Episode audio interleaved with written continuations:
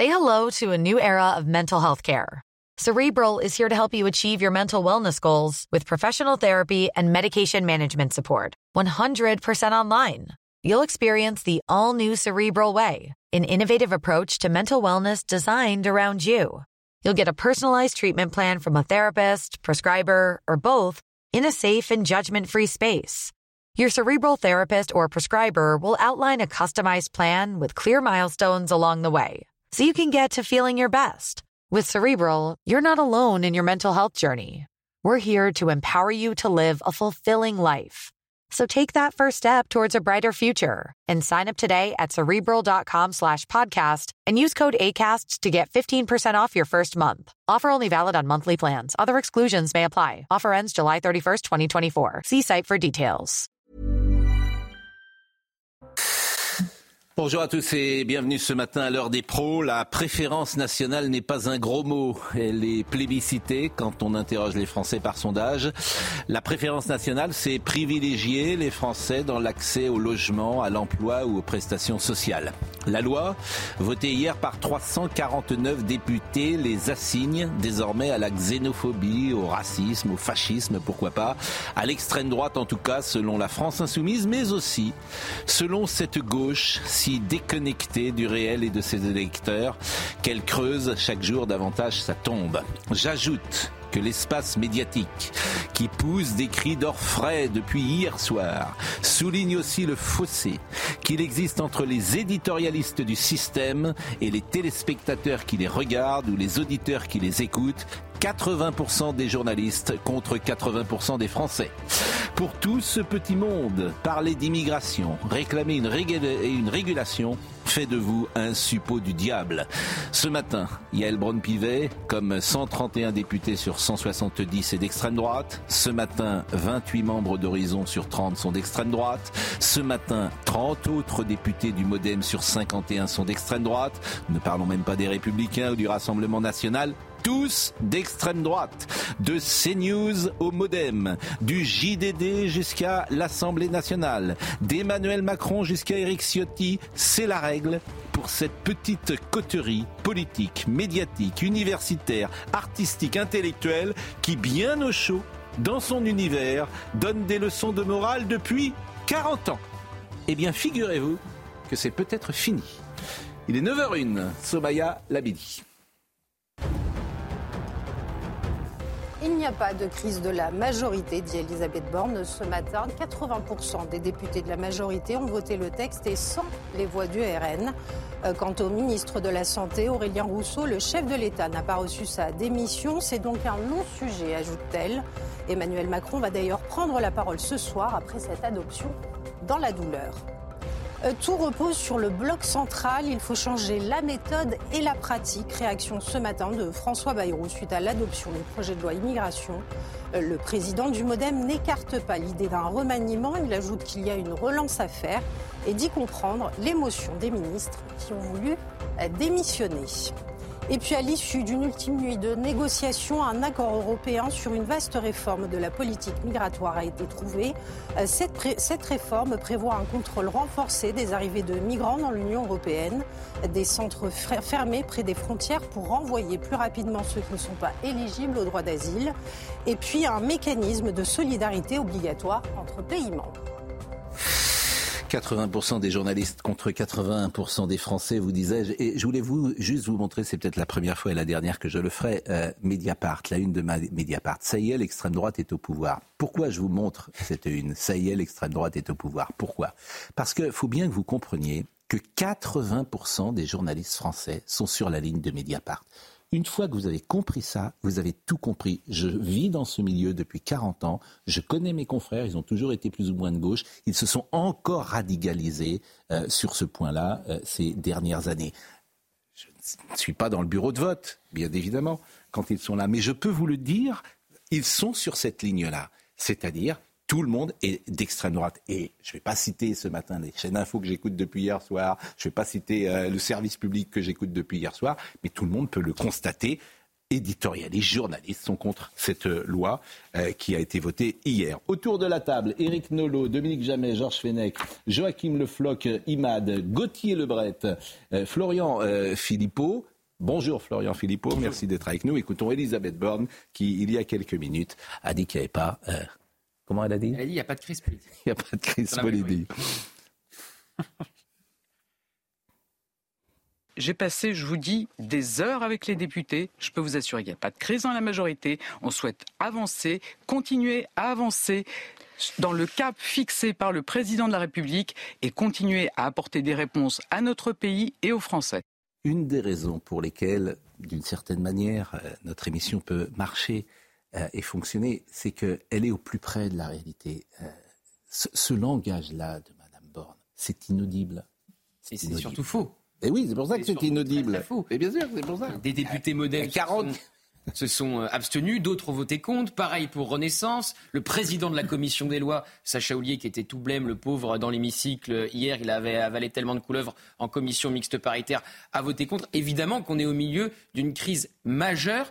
Euh, J'ai pas souvenir, dans les années qui viennent de s'écouler, de mm. l'équivalence d'une telle crise qui a ébranlé euh, une majorité. Et les démissions, elles sont actées ou pas? Parce que tous ces gens, moi je les connais, c'est retenez-moi, je fais un malheur. Moi je dis que personne ne démissionnera.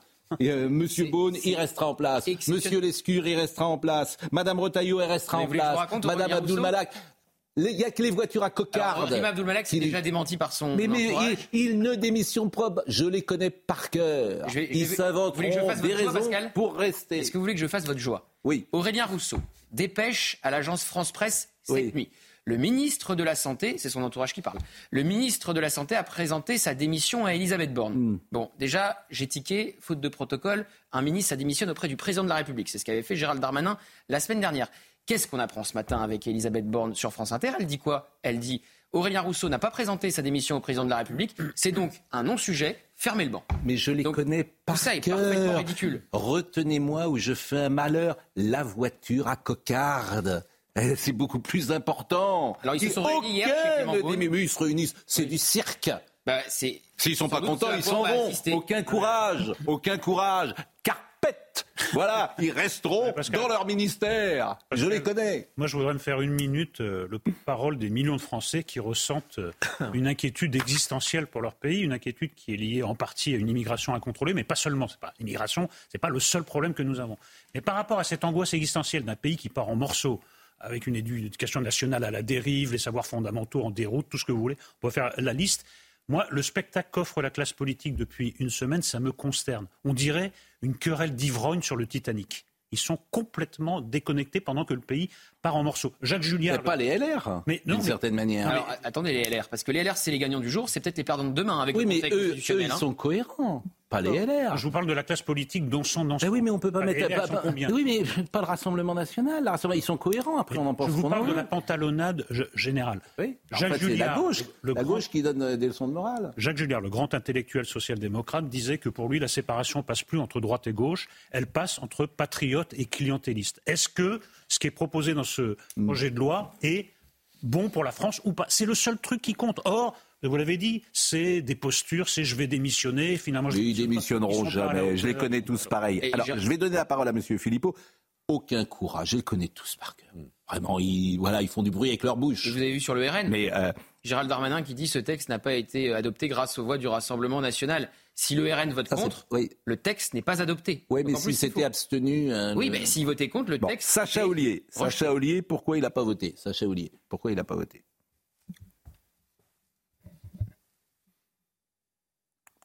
Sacha Oulier Il a oublié. Ben, Sacha Oulier. Vous avez voté contre. Euh, pourquoi? Parce qu'il était trop à droite ce texte? Exactement, parce que ça n'était pas le projet de la majorité, c'était un projet qui comprend euh, de très nombreuses mesures que je pourrais vous énumérer, que je peux vous citer, la restriction du regroupement familial, la restriction des étrangers, l'instauration de quotas, euh, la, restriction d'accès aux prestations euh, sociales, des mesures qui concernent les mineurs non, accompagnés avec un, fichier qui, les concerne, des régularisations qui n'étaient pas à la hauteur de ce que moi j'ai défendu, bref, le, le rétablissement du délit de séjour régulier, la fin de l'automaticité du droit du sol, des mesures Pasqua au Sarkozy, qui ne correspondent pas à ce que politiquement moi je pense. Je comprends que des collègues l'aient voulu. D'ailleurs, ces collègues m'avaient donné mandat en tant que président de la commission mixte paritaire pour les représenter, pour trouver un accord. C'est le rôle institutionnel que j'exerce en tant que président de la commission des lois. Ce rôle, je l'ai joué. Ce rôle, je l'ai tenu. En tant que président de la commission des lois à l'Assemblée, je, me voyais mal, euh, en plus du fait que j'ai un désaccord de fond, je le dis, et, et, ça, Vous êtes l'aile gauche, ce qu'on dit. ça peut s'assumer. Moi, je, de, la Macronie. Je, suis pas d'accord avec des mesures Pasqua ou des mesures Sarkozy que j'ai combattu toute ma vie politique, et je comprends que des collègues aient voulu euh, absolument une loi immigration parce qu'il y avait des mesures du gouvernement, 26 des 75 qui ont été adoptées, mais il y avait les 50 autres. Bon, je rappelle euh, que écoutera ce que disait Giscard d'Estaing en 1990, qui allait plus loin euh, que ce qui est proposé dans cette loi. Le président de la République est mécontent. Écoutons, écoutons Sacha Houlier. Le président était évidemment mécontent de la situation dans laquelle nous nous trouvions. Euh, et c'est aussi pour ça qu'il a lancé cet appel à ce que le texte puisse être voté, y compris sans les, voix du Rassemblement national. Euh, et je le comprends. Après, on a pu aussi discuter sur ce qui nous posait problème, et sur le fond, et sur la forme des mesures contraires à la Constitution, je le redis. Euh, et, donc, euh, nous avons euh, conclu que nous irions au vote euh, chacun avec euh, nos responsabilités. Retenez-moi, je suis un malheur. Monsieur Rousseau, qui menaçait évidemment euh, de démissionner, ne démissionnera pas. Il sera peut-être viré du gouvernement. À ce moment-là, il écrira un livre parce qu'il a été viré pour dire que vraiment il détestait le président. C'est ce que généralement les gens font. On écrit son petit livre une fois qu'on a été viré. attendez, janvier. En janvier, Elisabeth Borne a promis de réformer l'aide médicale d'État. Il s'y oppose farouchement. Mais, ils sont prêts à tout pour rester avec la voiture à cocarde. Mais une fois que tu es viré, là, tu écris ton petit livre pour dire vraiment, j'étais pas d'accord. Se tromper. Je les connais pas donner sa démission à Elisabeth Borne pour pas la donner à Emmanuel Macron pour pas démissionner vraiment. C'est Écoutez, monsieur, euh, madame Borne, et après je donne la parole à monsieur Philippot. Attendez, moi j'ai échangé très tard dans la nuit avec le président de la République qui n'a pas reçu la démission d'Aurélien Rousseau, donc c'est un non-sujet.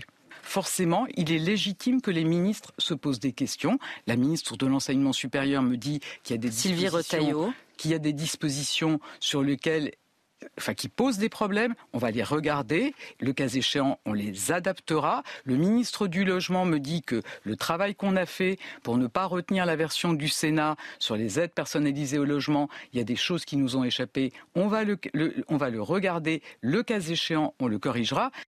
Que 80% des Français sont d'accord avec ce qui a été voté hier. 80%. C'est quand même, c'est ça qui est le plus sidérant. 80%. Ça s'appelle la démocratie. Florian Philippot. Je pense qu'on est euh, sur cette loi sur un véritable spectacle à deux niveaux. D'abord un spectacle politicien, puisqu'on a vu, vous l'avez nommé, vous l'avez euh, remarqué, une gauche qui, on a l'impression qu'on a voté une loi du Troisième Reich. Hein. Quand on l'écoute, j'ai entendu des propos, on est sorti de l'humanité, on est sorti de la République, absolument n'importe quoi. Donc une espèce de dramatisation ridicule pour réactiver ce cadavre du clivage gauche-droite, bien pratique pour certains.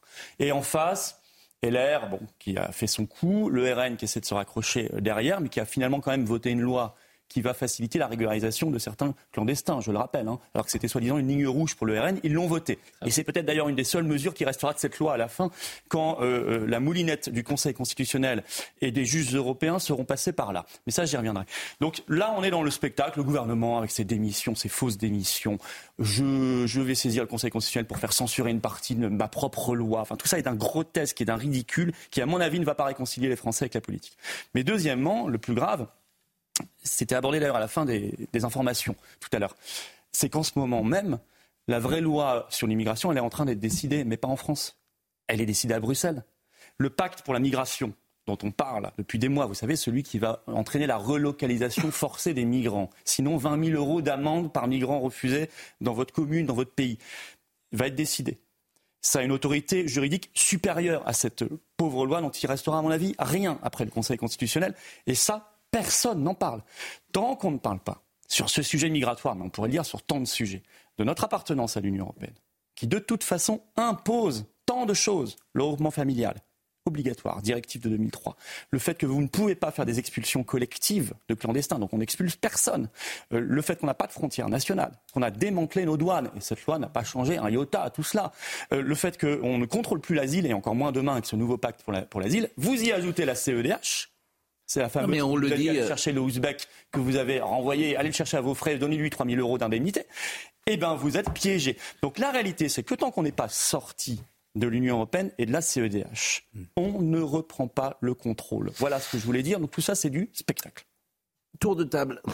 Écoutez, euh, depuis quelques jours déjà, et surtout depuis hier, je suis sidéré par le contraste entre le vacarme autour de cette loi et le peu d'intérêt, le peu de champ de cette loi.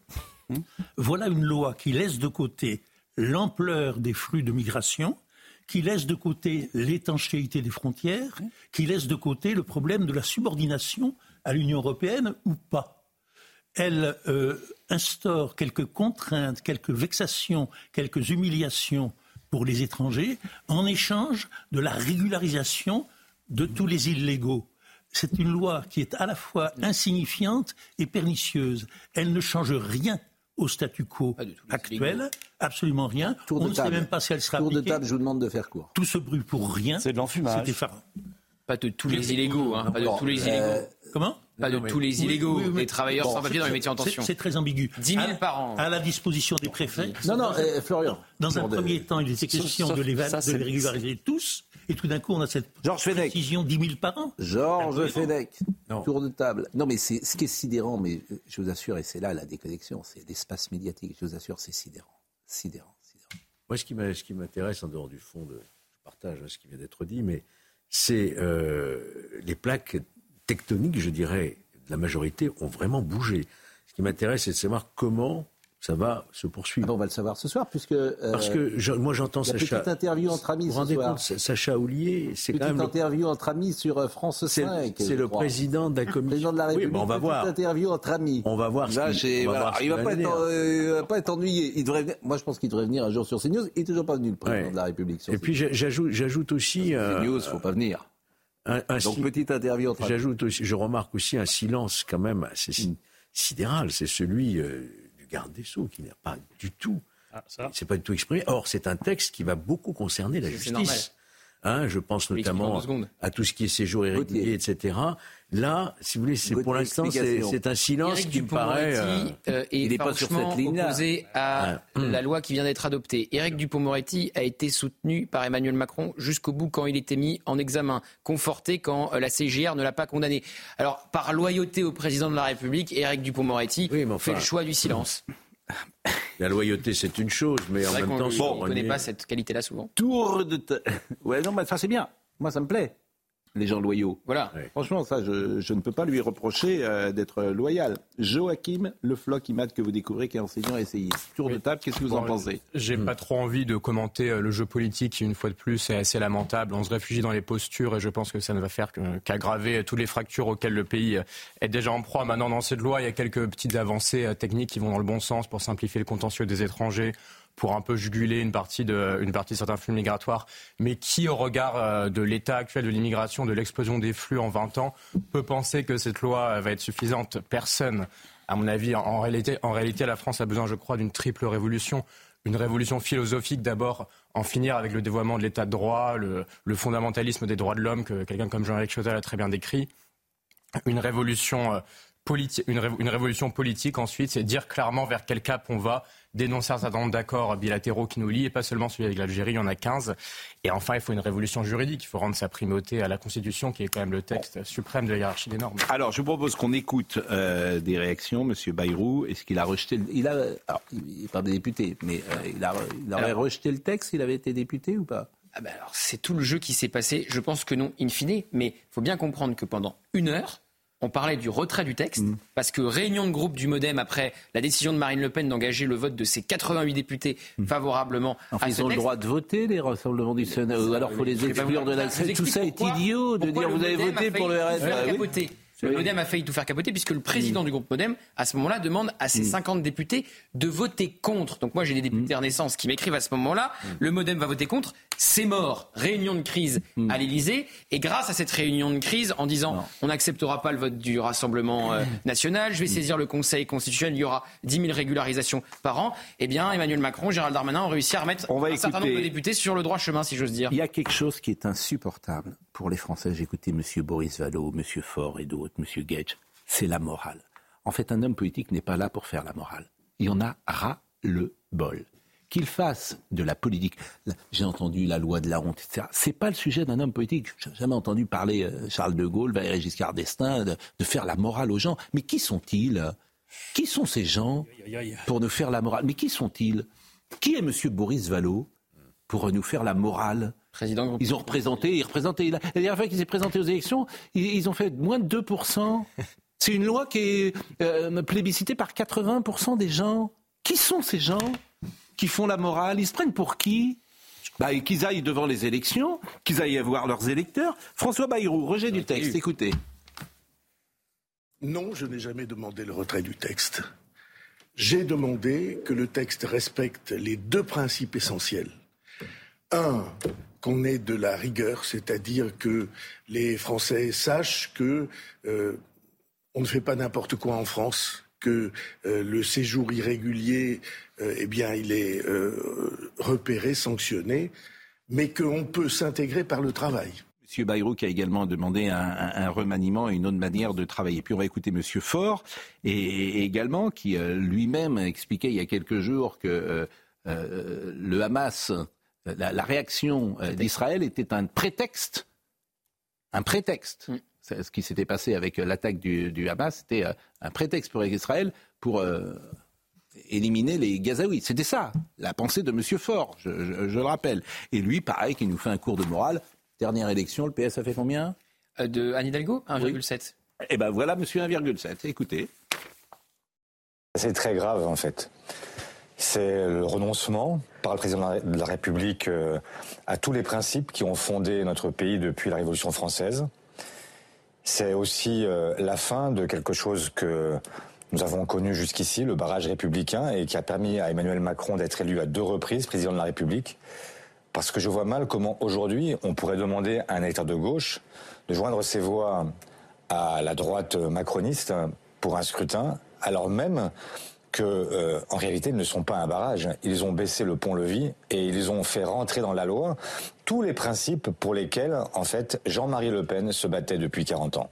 J'appelle le président de la République à ne pas promulguer la loi et euh, à tenir compte des mouvements d'opinion qui sont nombreux, y compris dans son propre camp, de gens qui lui disent que ça n'est pas possible d'aller aussi loin. Je vous fais écouter toutes les réactions du matin. Il manque celle de la France insoumise et de Manuel Bompard. Euh, et je pense, oui, qu'on s'approche de la fin, qu'il y a une ambiance de fin de règne, je le crois. Euh, une victoire idéologique de Marine Le Pen, c'est ce qu'elle dit. Ben, clairement, quand euh, Marine Le Pen arrive à faire inscrire dans un projet de loi défendu par le gouvernement aujourd'hui des, des, des, propositions phares du programme de l'extrême droite, oui, je le regrette, mais bien sûr que c'est une victoire idéologique. Mais cette victoire idéologique, c'est le président de la République, la première ministre et Monsieur Darmanin qui ont choisi de lui donner à tous ces gens, je vais remontrer ce que j'ai montré hier. Je vais leur faire écouter ce que disait Valérie Giscard d'Estaing, président centriste, en 1990 sur l'immigration. Écoutez bien. Nous n'acceptons ni la xénophobie, ni la francophobie. La France n'est pas un pays d'immigration et nous devons nous donner les moyens réglementaires et administratifs de gérer un quota zéro d'immigration. Tout ce qu'on a entendu des leçons de morale est faux. Nous n'acceptons ni la xénophobie, ni la francophobie. Je pourrais reprendre cette formule qui est absolument formidable, comme toujours avec Giscard. Je rappelle, États généraux, RPR, UDF sur l'immigration 1990, fermeture des frontières, suspension de l'immigration, réserver certaines prestations sociales aux nationaux, incompatibilité entre l'islam et nos lois. C'est ce qui est dit en 90. Donc arrêtons de dire que c'est une victoire idéologique du Rassemblement national. Tout ça est faux. Mais peu importe. Là, ça a été validé par la commission mixte paritaire. Ça a été validé par euh, l'Assemblée nationale et c'est validé, Et c'est validé par l'opinion des Français. Qu'est-ce qu'il y a au-dessus de ça? Qu'est-ce qu'il y a au-dessus du peuple Les petits marquis, les petits marquis de la coterie de l'espace ah médiatique. Parce qu'elle euh, ne c'est pas une victoire idéologique de Marine Le Pen. Il s'avère que dans les Marine décennies qui euh, viennent de s'écouler, c'était la seule à proposer, à tort ou à raison, ça c'est pas mon point de vue, la préférence nationale. Il se trouve que la préférence nationale a été votée hier par les Républicains et une partie de la majorité, probablement retoquée par le Conseil constitutionnel dans les semaines à venir. Donc si c'est une victoire c'est une victoire idéologique du Rassemblement national. Le Conseil constitutionnel, derrière cette pantalonnade qu'on a déjà, qu'on voit déjà depuis huit jours, censure euh, ce qu'il y a dans la loi. En gros, toutes les mesures des républicains. D'où la nécessité d'un référendum que réclame l'air depuis un certain temps. Et, Emmanuel Macron mais, ils ne le feront jamais. Non, mais... Ils ne le feront ah non, jamais. Emmanuel Macron a redit Emmanuel Macron ne le fera jamais. Jamais. il ira ce soir dans cette émission avec ses amis où il ne dira sans doute rien puisque personne ne l'interrogera sur les vrais sujets, comme toujours. Il ne fera rien, il ne sortira rien et il ne fera rien. Il changera peut-être. Est-ce que je peux vous citer ce que dit la commissaire européenne à la migration, Madame Ilva Johnson? Il est crucial d'avoir autant de voies de migration légales que possible. Voilà. Vous demandez ce qu'il y avait au-dessus du peuple et de la représentation nationale. Il y a cette dame-là, par exemple, que personne ne connaît, qui n'a pas été élue, qui n'a pas de légitimité, euh, mais qui décide et qui a beaucoup plus d'autorité que tout ce qui a été décidé ce soir. Alors moi, je veux bien qu'on continue le spectacle politicien. De toute façon, toutes les mesures, la plupart seront retoquées par le Conseil constitutionnel. Ça, c'est terrible. Le pire, c'est que... On est sûr de ça? Alors, oui, mais il y aura les quotas. Si je peux juste finir, il y aura les quotas qui seront retoqués. Ça, on, le sait puisque ce sera un cavalier. C'est pas le rôle du Parlement. Exactement. Le regroupement familial restreint, ce sera retoqué. De toute façon, c'est une directive européenne. Le délit de séjour irrégulier, ce sera retoqué directive européenne également, enfin droit européen, et probablement que le Conseil constitue en profitera pour euh, constitutionnaliser pour la première fois le droit du sol, parce que c'est attendu par des juristes depuis des années. Il va en profiter. En tout et cas, c'est retoquer les prestations sociales. Euh, voilà. Et la préférence en nationale. revanche, la régularisation des clandestins, ça, ça va rester. Il n'y a pas de souci. Donc, parce que, en plus, c'est hyper conforme à la doctrine actuelle au niveau européen. Donc, pendant qu'on discute de tout cela, euh, la, la Commission européenne fait un coup d'État le prochain traité européen qui va bientôt être discuté, négocié, prévoit quasiment, c'est ce que veut Mario Draghi, de transformer l'Union européenne en un État. Ils l'ont dit mot pour mot. Ça veut dire que la France n'est plus un État. Donc si la France n'est plus un État, nous ne parlons dans le vide, que ce soit sur l'économie, l'immigration, les libertés, la santé, tout ce que vous voulez, dans le vide. Pendant ce temps, voilà ce qui se passe. Donc moi je dis, euh, les députés qui ont participé à ce spectacle, qui, ont, qui, savaient que le Conseil constitutionnel allait retoquer, qui savaient que c'était pas conforme au droit européen, en fument les Français bah, de LFI au RN. Chacun son spectacle, chacun son rôle, chacun est sur la scène. Mais le peuple français ne doit pas accepter d'être le spectateur qui regarde je la scène. Vous, Il doit monter sur la scène et reprendre le pouvoir. Alors, je vous remercie euh, d'être passé par d'autres émissions parce que euh, votre temps de parole, vous savez qu'on est surveillé par l'ARCOM et on me dit oui, que... mais ça, je n'y crois pas. Euh... Vous n'y croyez pas quoi? Je ne crois pas que le temps de parole, c'est pas aussi soviétique quand on demande à l'ARCOM, ils vous disent pas ça. Mais ça, oui, oui, c'est Euh, tout à fait vrai. Moi, vous, pensez- vous mettez en Pas cause... vous, je ne mets pas en doute vous, mais je, je pense qu'il y a une application de la, la soit règle. peut-être soviétique. Oui, ça c'est pas... Là, franchement, je suis, moi, je vous invite, je suis un des rares à vous inviter. Il sait que c'est pas lui que je vise. Euh, il y a des règles qui sont données dans les médias, qui ne sont. Alors, on les a le droit de. Je demande à Marine l'ARCOM, Lançon. C'est Marine Lançon. Marine Lançon. Marine Lançon, est-ce que euh, Monsieur Philippot peut rester encore quelques minutes après la pause avec nous ou pas?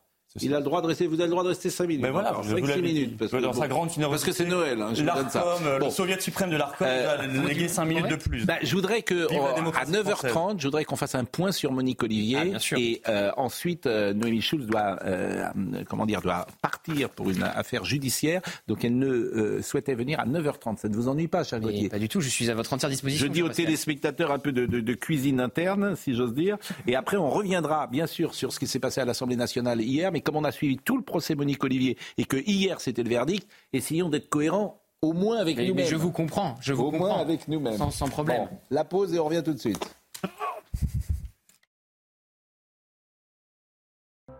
Il est à 9h29 et euh, Soumeya Labidi euh, va arriver, sans doute, pour euh, vous présenter euh, les informations.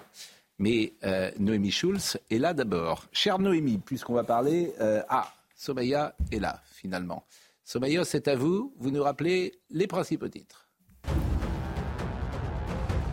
Suite à l'adoption du projet de loi immigration, des associations vont faire appel au Conseil constitutionnel. C'est ce qu'indique la Fédération des acteurs de la solidarité qui regroupe plus de 900 associations. Au cœur de leurs préoccupations, le respect des principes de solidarité. La Première ministre elle-même reconnaît ce matin que des mesures de la loi sont contraires à la Constitution et a estimé que le texte, je cite, serait amené à évoluer. Il n'y a pas de crise de la majorité, dit Elisabeth Borne également. 80% des députés de la majorité ont voté le texte et sans les voix du RN. Quant au ministre de la Santé, Aurélien Rousseau, le chef de l'État n'a pas reçu sa démission. C'est donc un non-sujet, ajoute-t-elle. Emmanuel Macron va d'ailleurs prendre la parole dès ce soir après cette adoption euh, dans la douleur. Et puis le chef du Hamas attendu en Égypte dans le courant de la journée.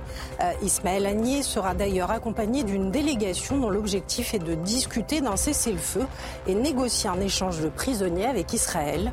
Une visite qui intervient après que l'État hébreu a indiqué être prêt à accepter une nouvelle trêve en échange d'otages. Au total, près de 130 Israéliens seraient encore aux mains du Hamas depuis le 7 octobre dernier. Si vous nous suivez tous les jours, vous savez que si nous commençons à suivre euh, une histoire, euh, une affaire, euh, nous allons jusqu'au bout de cette affaire. Et c'est le cas avec Monique Olivier, que vous avez suivi. Vendredi dernier, vous étiez là d'ailleurs avec beaucoup d'émotion. Vous nous avez traduit ce qui s'était dit dans cette audience. Et hier, la perpétuité, sans surprise d'ailleurs, a été prononcée. On peut peut-être écouter le père d'Éric d'Estelle Mouzin, Éric Mouzin. On sentait cette absence d'humanité mais elle s'est, euh, je dirais, presque concrétisée, euh, solidifiée devant nous avec des mots euh, en fait extrêmement violents. on entrepose les corps et puis on ne se souvient plus des noms, on ne se souvient plus des lieux, on confond les victimes. Noémie, on ne sort pas intact sans doute d'un procès et vous les vivez, ces procès. Vous êtes euh, des heures entières dans ces audiences. Il a duré trois semaines. Mm. Et forcément, euh, toute cette euh, atmosphère si particulière, bah, elle, elle, imprègne, j'imagine, la journaliste que vous êtes. Oui, il y a des procès plus éprouvants que d'autres et, clairement celui-là en faisait partie, notamment parce que Monique Olivier a été interrogée sur le calvaire vécu par, par Estelle Mouzin, par Marie-Angèle Domès et Johanna Parish. Alors elle n'a pas livrer tous ses secrets. Euh, il y a encore pas mal de questions euh, qui sont sans réponse, mais elle a quand même dit des choses, et c'est ce dont on parlait la semaine dernière, ce qu'elle a dit de cette petite fille qui s'est retrouvée dans cette maison toute seule et qui à un moment voit un visage féminin et se dit sans doute euh, bah, je, suis sauvée, et elle lui dit je voudrais revoir ma maman, bah, tu vas bientôt la revoir. Bon, tout cela été effectivement très dur. On, le voit d'ailleurs, le père d'Estelle est, très éprouvé. Euh, il, parle de l'inhumanité de, Monique Olivier. Elle est restée totalement impassible à l'énoncé du verdict. Alors effectivement, elle, le savait. Elle savait qu'elle serait condamnée à la réclusion criminelle à, perpétuité. Mais c'est vrai que c'est toujours euh, frappant encore après trois semaines de procès. Je ne suis pas vraiment capable de vous dire qui et cette femme, est-ce que c'était une femme qui avait peur de Michel Fourniret, qui était sous emprise et qui a obéi à ce qu'il lui a demandé de faire? Ou est-ce qu'elle a elle-même pris euh, une forme de, plaisir dans la, commission de, ces crimes absolument euh, terribles? Les experts ne sont pas euh, tout à fait d'accord là-dessus, mais c'est vrai que oui, c'est un, un, procès dont on sort fatigué et éprouvé. Je vous propose d'écouter le frère d'Estelle Mouzin. Nous sortons de ces trois semaines avec une certaine frustration que rien n'ait été apporté de neuf à l'instruction. Nous avons effectivement obtenu une vérité juridique, mais pas de vérité supplémentaire. Nous savons aujourd'hui qui sont les coupables, mais nous ne connaîtrons jamais les conditions exactes de la détention d'Estelle et nous ne pourrons jamais lui offrir une sépulture. Et je vous propose d'écouter maintenant la demi-sœur d'Estelle euh, Mouzin, qui elle-même s'appelle Estelle. Alors c'est la demi-sœur, euh, c'est... Euh, en fait, les parents d'Estelle Mouzin étaient séparés au moment de mm. sa disparition, et le père, Éric Mouzin, avait refait sa vie, comme on dit, avec mm. une, femme qui avait elle-même deux enfants, mm. Yann, qu'on vient d'entendre, et Estelle. Et les deux, les deux Estelle avaient exactement le même âge. C'est une presque jumelle. Mais elles n'ont pas le même père, n'ont pas un père en commun ou une mère en commun bien sûr. Mais il euh, pardon, il faut imaginer, elle l'avait raconté, Estelle, bien sûr. Très, très, bouleversant. Elle avait dit J'ai grandi dans une maison où le simple fait de dire Estelle à table brise le cœur de, certaines personnes de cette famille. Éric Mouzin a, vécu pendant 15 ans, on rappelle qu'on ne savait pas où était Estelle. Hein. On ne savait pas si elle était euh, euh, quelque part retenue, kidnappée, si elle était morte. il a quand même fallu attendre 2018-2019 pour qu'on soit sûr qu'elle avait été tuée. Et donc pendant ce temps-là, eh ben, il a élevé aussi cette autre petite Estelle qui avait l'âge de sa fille. Écoutez, euh, Estelle euh, Mouzin. Euh, non, elle ne pas Mouzin, Rabio, je crois. Mais je... Demi-sœur d'Estelle Mouzin. Nous sommes tous la génération Estelle aujourd'hui. Mais cette attente n'a pas été seulement insupportable pour nous. Ce procès et le lieu aujourd'hui fait que Michel Fourniret n'a pas été jugé. Cette attente a fait que Michel Fourniret n'a pas été jugé pour ses crimes. Et dans le cas d'Estelle, nous n'avons pas pu retrouver son corps et lui rendre une ultime dignité. C'est quand même la fin pour cette famille d'un combat judiciaire. On a dit qu'il a duré 20 ans. Il n'y aura pas de procès en appel. Monique Olivier ne conteste pas ce verdict. En revanche, ça ne veut pas dire que euh, la justice en a fini avec Monique Olivier.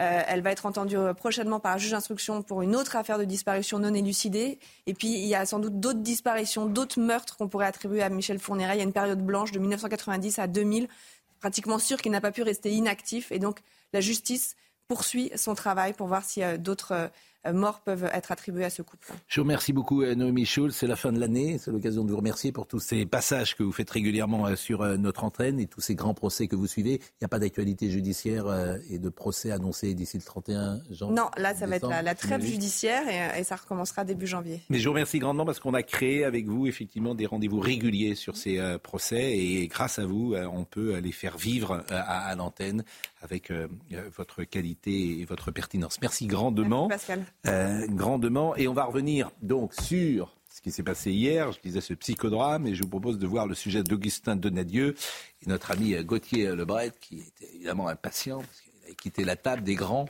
C'est comme à Noël, vous pouvez revenir. voilà, vous pouvez revenir. Il s'éloigne jamais beaucoup. Hein. Non, bah non, mais bon, vous, pouvez, euh, vous pouvez revenir. Vous savez quoi, vous êtes suivi de très près par les plus. Paraît-il. Voilà.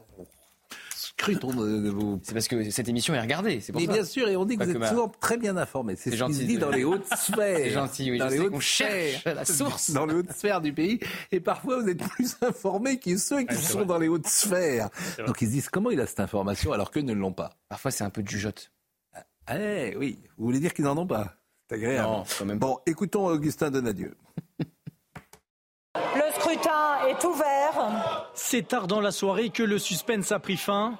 Après 18 mois de revirements et de rebondissements, Votant 573, exprimé 535, majorité 268, pour 349, contre 186, l'Assemblée nationale a adopté. l'Assemblée nationale a approuvé définitivement la loi immigration. Mais Aujourd'hui, on peut se satisfaire que c'est un texte voté très clairement, avec des dispositions extrêmement fortes, qui reprend les 27 articles, moins un du projet de loi euh, que j'ai présenté voilà un an. Mais ce vote révolte la gauche de l'hémicycle. La compromission avec les thèses de la droite et de l'extrême droite est totale. Vous savez, euh, il n'y a pas besoin des voix du Rassemblement national pour emporter la voix. C'est un déshonneur pour cette majorité. C'est pour elle euh, un lâche soulagement. Ils utilisent les voix du Rassemblement national, ils utilisent les idées du Rassemblement national pour faire passer la pire loi qu'on ait jamais vue dans l'histoire de notre pays sur la question euh, des migrations. La loi n'aurait effectivement pas été adoptée si le Rassemblement national avait voté contre. En revanche, s'il s'était abstenu, le résultat aurait été le même. Pour les républicains, l'adoption de ce texte est une victoire.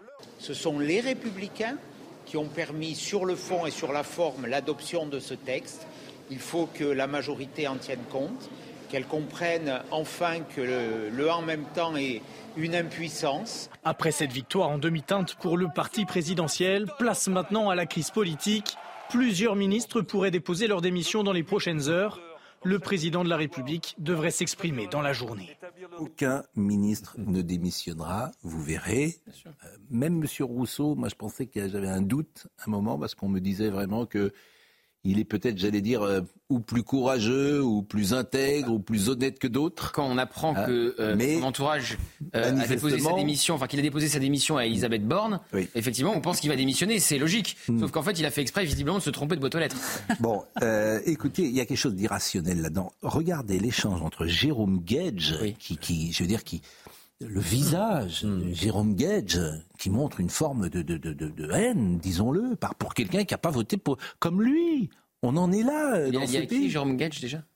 Jérôme Gage, il, a, il était frondeur. euh, Non, mais il est allié à qui? À la France Insoumise, non? Oui, bah oui, bien Socialiste. sûr, oui. bah, bien sûr. Mais bon, Jérôme Gage, bon, c'est bien, mais le monde, selon Jérôme Gage, bah, voyez, voyez comment ces gens réagissent quand on n'est pas d'accord avec eux.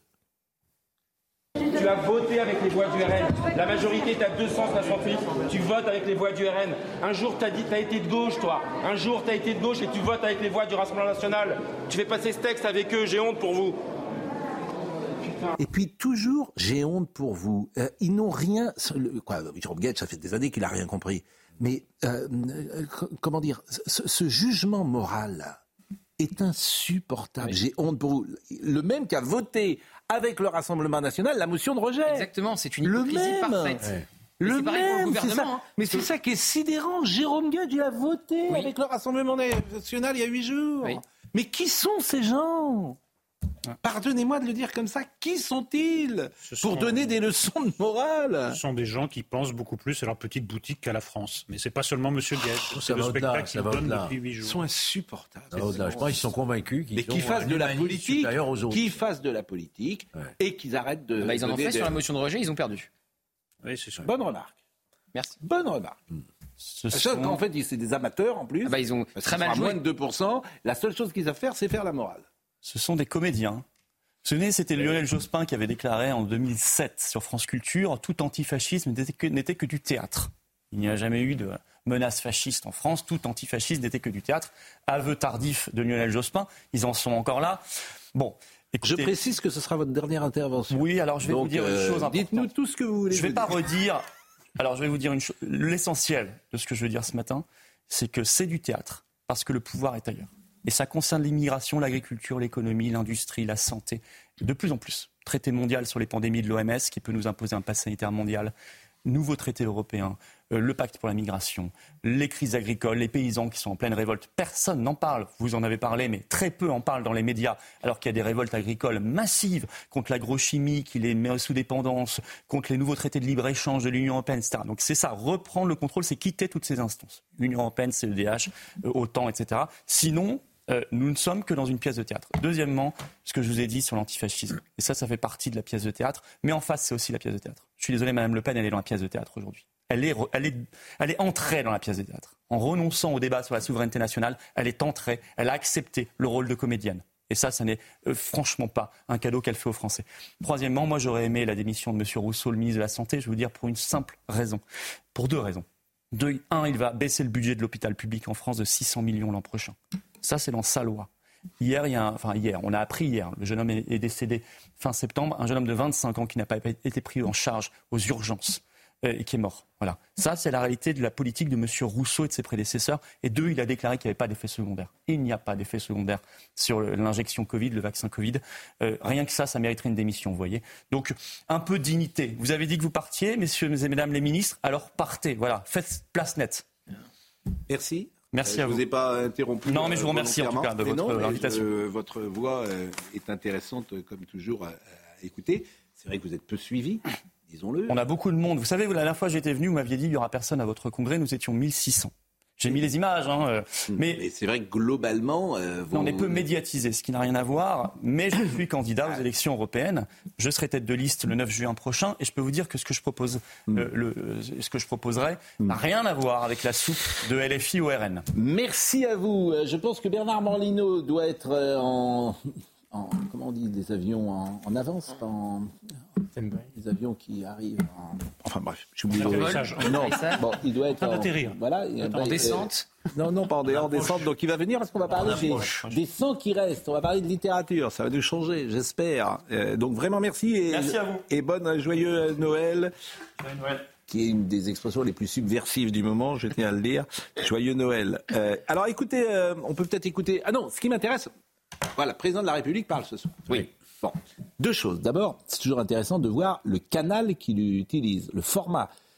C'est une émission, disons-le, qui n'est pas une émission politique. Euh, Donc, on en parle? Donc, bah, on peut en parler, oui. Euh, C'est une émission qui n'est pas politique. A, quoi, a priori, c'est c'est un- fait depuis c'est Ah, c'est fait depuis l'Élysée. depuis l'Elysée. D'accord. Avec Et- les journalistes donc de C'est à vous. Voilà, sur euh, France euh, Télévisions. Voilà, à 19h. Anne-Elisabeth Lemoine, citons-la, parce que c'est une Patrick Cohen. charmante collègue et une euh, jeune femme sympathique. Tout à fait. Bon. Et, et, euh, Pierre Lescure. il y aura C'est d'ailleurs le demi-frère d'un des ministres qui menaçait de démissionner. Et, et évidemment, Pierre, bon, Pierre Lescure, euh, ça, il- c'est pas, faut, il va pas être le- très méchant, hein, Pierre Lescure, et avec euh, Emmanuel Macron. Hein. Évidemment, ça, effectivement. En plus, c'est son demi-frère qui est là. Lescure, qu'il va être interrogé par le demi-frère de- de- d'un de Bah, ses si Pierre ministres. Si c'est les journalistes de, de euh, C'est à vous, il y est forcément. Ah oui, bon, effectivement, ça Moi, c'est encore autre chose. Mais bon, vous avez raison. Ne Lescure, faisons il est hollandiste, on ne peut pas dire que les hollandistes et les macronistes. Vous avez raison. Vraiment. On oublie ce mau- mauvais procès. Oui. Voilà, ne le faisons pas. Il y aura, euh, on sait, est-ce que il y aura suis pas moins dans, de- les- dans les arcanes de cette émission. Donc, Bon, ils disent les journalistes de cette émission. Donc, je cite les journalistes de Bon, cette émission. mais c'est vrai que c'est alors effectivement Patrick Cohen, euh, c'est vrai que ça peut surprendre de, de, de- de s'exprimer dans par ce canal. hein. Pas- Ça dépend si vous avez c'est- décidé de dire quelque chose ou pas. Si avez qu'est-ce décidé qu'il de va dire oui. Qu'est-ce qu'il va dire Voilà, vous me demandez des informations précises. Moi, qu'est-ce qu'il va dire Vous allez voir ce qu'il va dire. On a déjà des indices. Elisabeth Borne dit que ce n'est pas une crise, donc il va répéter ce soir que ce n'est pas une crise. Il va dire quoi Il va dire quelle loi euh, on m'a empêché de faire voter? La, la réforme des retraites, je l'ai fait voter. 49.3. Il n'y a pas eu de motion de censure, ça n'a pas été adopté. Euh, la loi sur l'immigration, il va dire pareil. Il dit bah, regardez, cette loi, elle a été adoptée, il y a eu un compromis. Donc, comme d'habitude, il va faire du Macron, donc il va minimiser, encore minimiser, toujours minimiser. Il n'y a va pas d'annonce. Je n'ai pas été empêché. Je n'ai pas été empêché. Je le vois mal annoncer ce soir un remaniement, une dissolution, un référendum, euh, un changement de Premier ministre. Donc ça va être à minima. À minima, il va dire j'ai promis un, j'ai un rendez-vous avec la nation en janvier, d'accord? C'est quoi son rendez-vous avec la Euh, nation? on en- On n'en sait rien. Je rappelle que la dernière fois, son rendez-vous, c'était en septembre, c'était une réunion à Saint-Denis avec 10 chaises. hein. Et puis la deuxième, la deuxième réunion, il n'y en avait plus que 5 des chaises, parce qu'il y avait la moitié des, des oppositions qui boycottaient. Donc, euh, vu que quand il dit euh, euh, euh, moment important, c'est une réunion à Saint-Denis, euh, rendez-vous avec la nation. Écoutez, euh, Mais Pascal, C'est vrai que ça va pas être. euh, Le choix de C'est à vous, c'est le choix d'une absence de solennité. Donc on peut rien attendre en, en réalité. Il va pas annoncer un truc dément euh, dans une émission euh, public. euh, je le dis, le pré- c'est c'est le public que ça vise. Le président, euh, le c'est pré- à vous, c'est oui. pas, c'est pas le normal. Ce que je trouve dommage, et moi, colle à la, la- favorable à la loi immigration. Ce, ce que je trouve, et ça m'arrive parfois de le croiser, le président de la République, euh, et- et- et c'est c'est qu'il est président depuis donc 2017. Bon, il n'est pas venu une seule fois à CNews. Pas une seule fois. Il avait fait un, un duplex. Et il a fait une fois avec euh, la Qui- seule fois qu'il a parlé, c'est à Loïc Signor, Qui est devenu un qui porte-parole. était déjà porte-parole de euh, Macron sur notre chaîne et qu'il est devenu officiellement à connaissance après. Ce qui montre d'ailleurs que cette chaîne est ouverte à tous les esprits, puisque Loïc Signor. Comment Lancez-la. Mais je la lance, Non, mais l'invitation. officiellement. Ben ouais, mais je vais pas écrire euh, Monsieur le Président de la République. Si, S'il si, veut, il vient. non. Mais je pense qu'il devrait venir. Ça serait intéressant pour lui. Bah oui. Mais ça serait intéressant dans le format que nous avons Mais vous habituellement. le laisserez parler. Non. Justement, non. C'est la première chose que je lui dirais. Je dirais, Monsieur le Président, vous allez écouter. Vous allez écouter ce qu'on va vous dire. Ah, vous avez Et vous avez raison parce que ce qu'il dit, moi je sais ce qu'il dit. Mais ça serait intéressant. Et on serait avec euh, nos euh, éditorialistes habituels qui lui diraient, il entendrait et les gens seraient contents que le président entende Mais ce qui se dit. Il faudrait aller à l'Élysée. Euh, à Oui, l'Élysée. vous, va à l'Élysée. Ben, pourrait- Il joue toujours à domicile Ça va. depuis qu'il est président depuis Si 6 ans. c'est la seule condition, ça va. Faut bien, vous verrez. ce petit effort. Voilà, voilà. Bien sûr. La salle des fêtes de l'Élysée, il y a plus désagréable. hein. Ah oui. Les ors du pouvoir, nous, nous- nous- nous ne sommes pas sensibles à cela. Bon, euh, bon, en tout cas, c'est ce soir. Je ne sais pas si vous avez un avis euh, là-dessus. Je salue Bernard Morlino, d'abord, parce que tout à l'heure, on parlera euh, les 100 qui restent. C'est euh, littérature. J'ai une petite surprise euh, pour vous. Bon, est-ce que vous voulez écouter Gérald Darmanin hier soir? Écoutez euh, ce qu'il a dit. D'abord, je voudrais euh, évidemment, après euh, ces très nombreux mois de travail autour de la loi immigration qui a été voulue par le président de la République, qui, je le répète, euh, prévoit des mesures très fortes d'intégration, de régularisation de travailleurs sans papier, mais aussi d'expulsion des étrangers délinquants, me satisfaire, malgré les vicissitudes et les anicroches parlementaires, de cette adoption sans les voix du Rassemblement national. On a vu que la majorité était large, et même si on retire les voix du Rassemblement national, très large. Et donc, je pense que c'est vraiment important de voir que la majorité parlementaire, mais aussi les, alliés politiques qu'il y a eu euh, dans ce combat, et notamment après la motion de rejet. Je pense au Sénat, et je voudrais saluer son sens des responsabilités, mais aussi les partenaires des, des Républicains, certains des partenaires aussi du groupe Lyotte, ont montré que la majorité euh, a été unie et a pu adopter des mesures extrêmement fortes sur un texte qui certes n'est pas parfait, puisqu'il est le fruit d'un accord, mais je voudrais remarquer que c'est un texte très difficile qui a été doté 149.3, grâce à l'acharnement, je crois, des nombreux ministres, et Olivier Dussopt euh, a travaillé auprès de moi, de Franck Lester et de la Première ministre. Les euh, électeurs de Mme Le Pen sont nombreux, et on voit bien qu'elle les trompe. Elle les trompe, elle refuse le débat. Elle les trompe parce qu'elle a voté les mesures de régularisation, et elle les trompe parce que Mme Le Pen, finalement, n'est qu'une petite politicienne, euh, celle qui fait que des coups.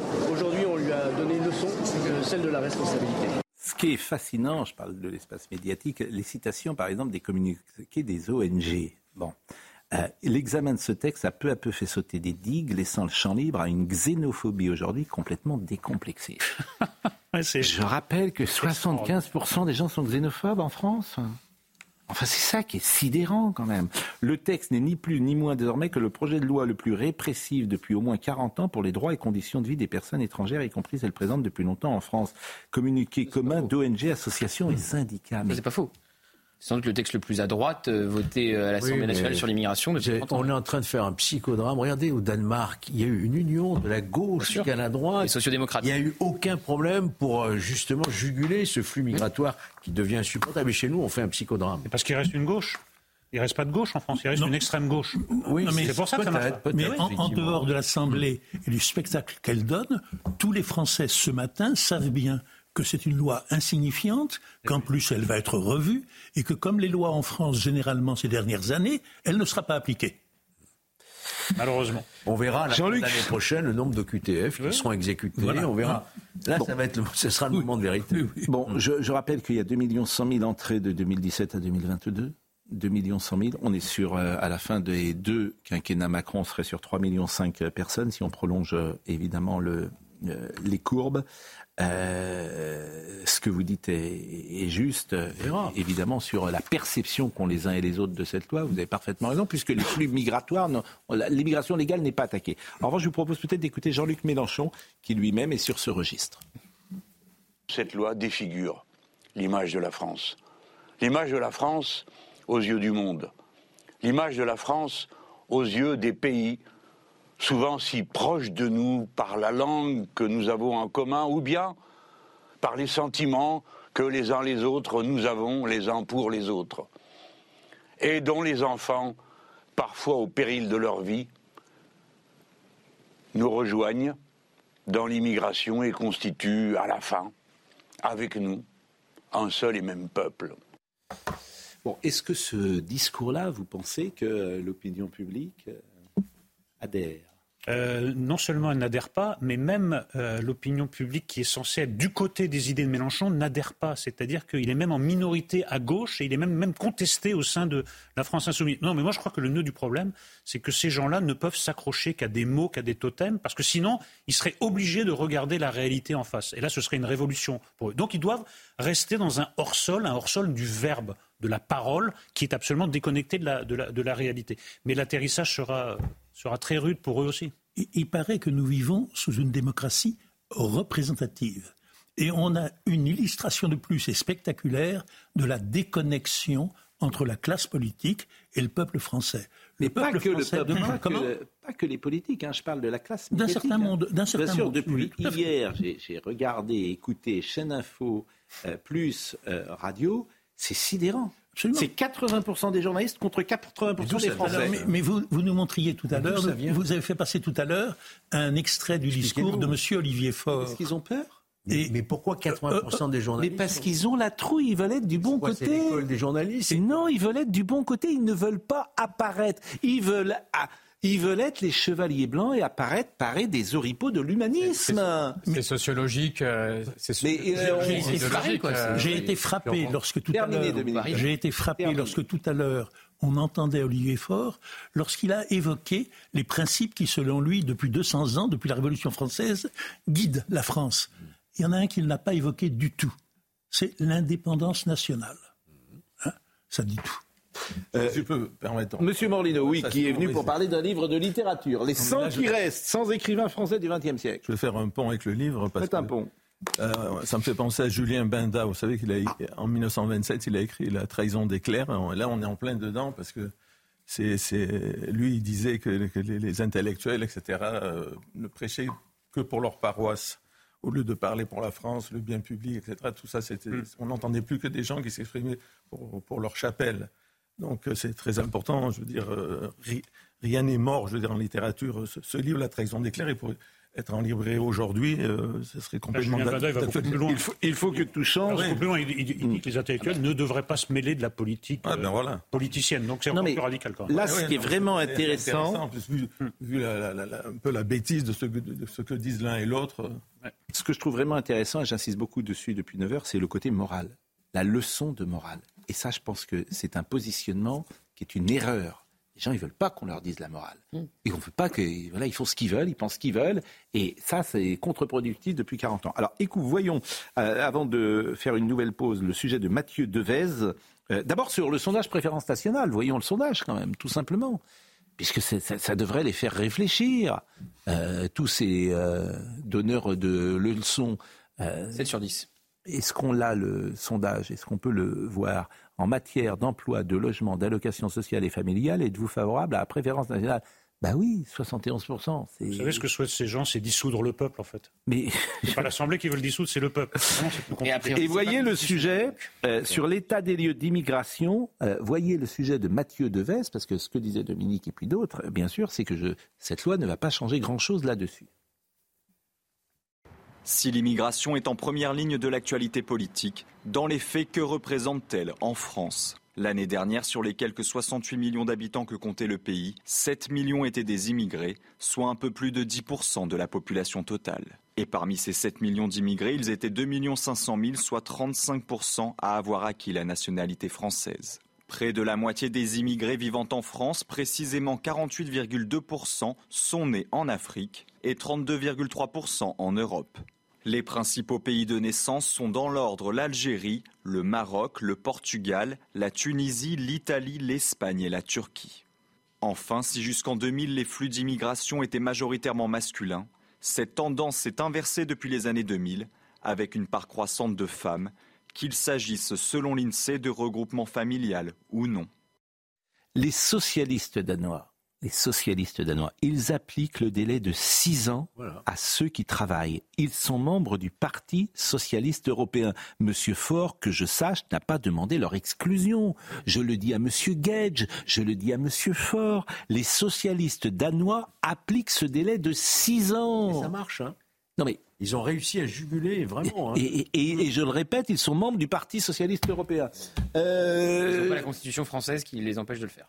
Mais non, mais c'est très intéressant. C'est moindre peine. En fait, même avec sursis, ça exclut bon. demande de nationalité ou quoi que ce soit. Je remercie Monsieur Le Floch, d'enseignant et essayiste qui est avec nous et, qui euh, vient régulièrement euh, sur euh, nos plateaux. Un mot peut-être sur l'université, parce que l'université hier, vous, vous êtes universitaire Je ne suis pas universitaire. J'enseigne notamment en école de commerce, en BTS. Bon, et ce qui est intéressant, c'est que les universités avaient pris une position contre cette loi également, ce qui, ce qui montre bien le, comment dire, université, intellectuelle, artiste, euh, euh, journaliste, etc. Toute cette petite coterie.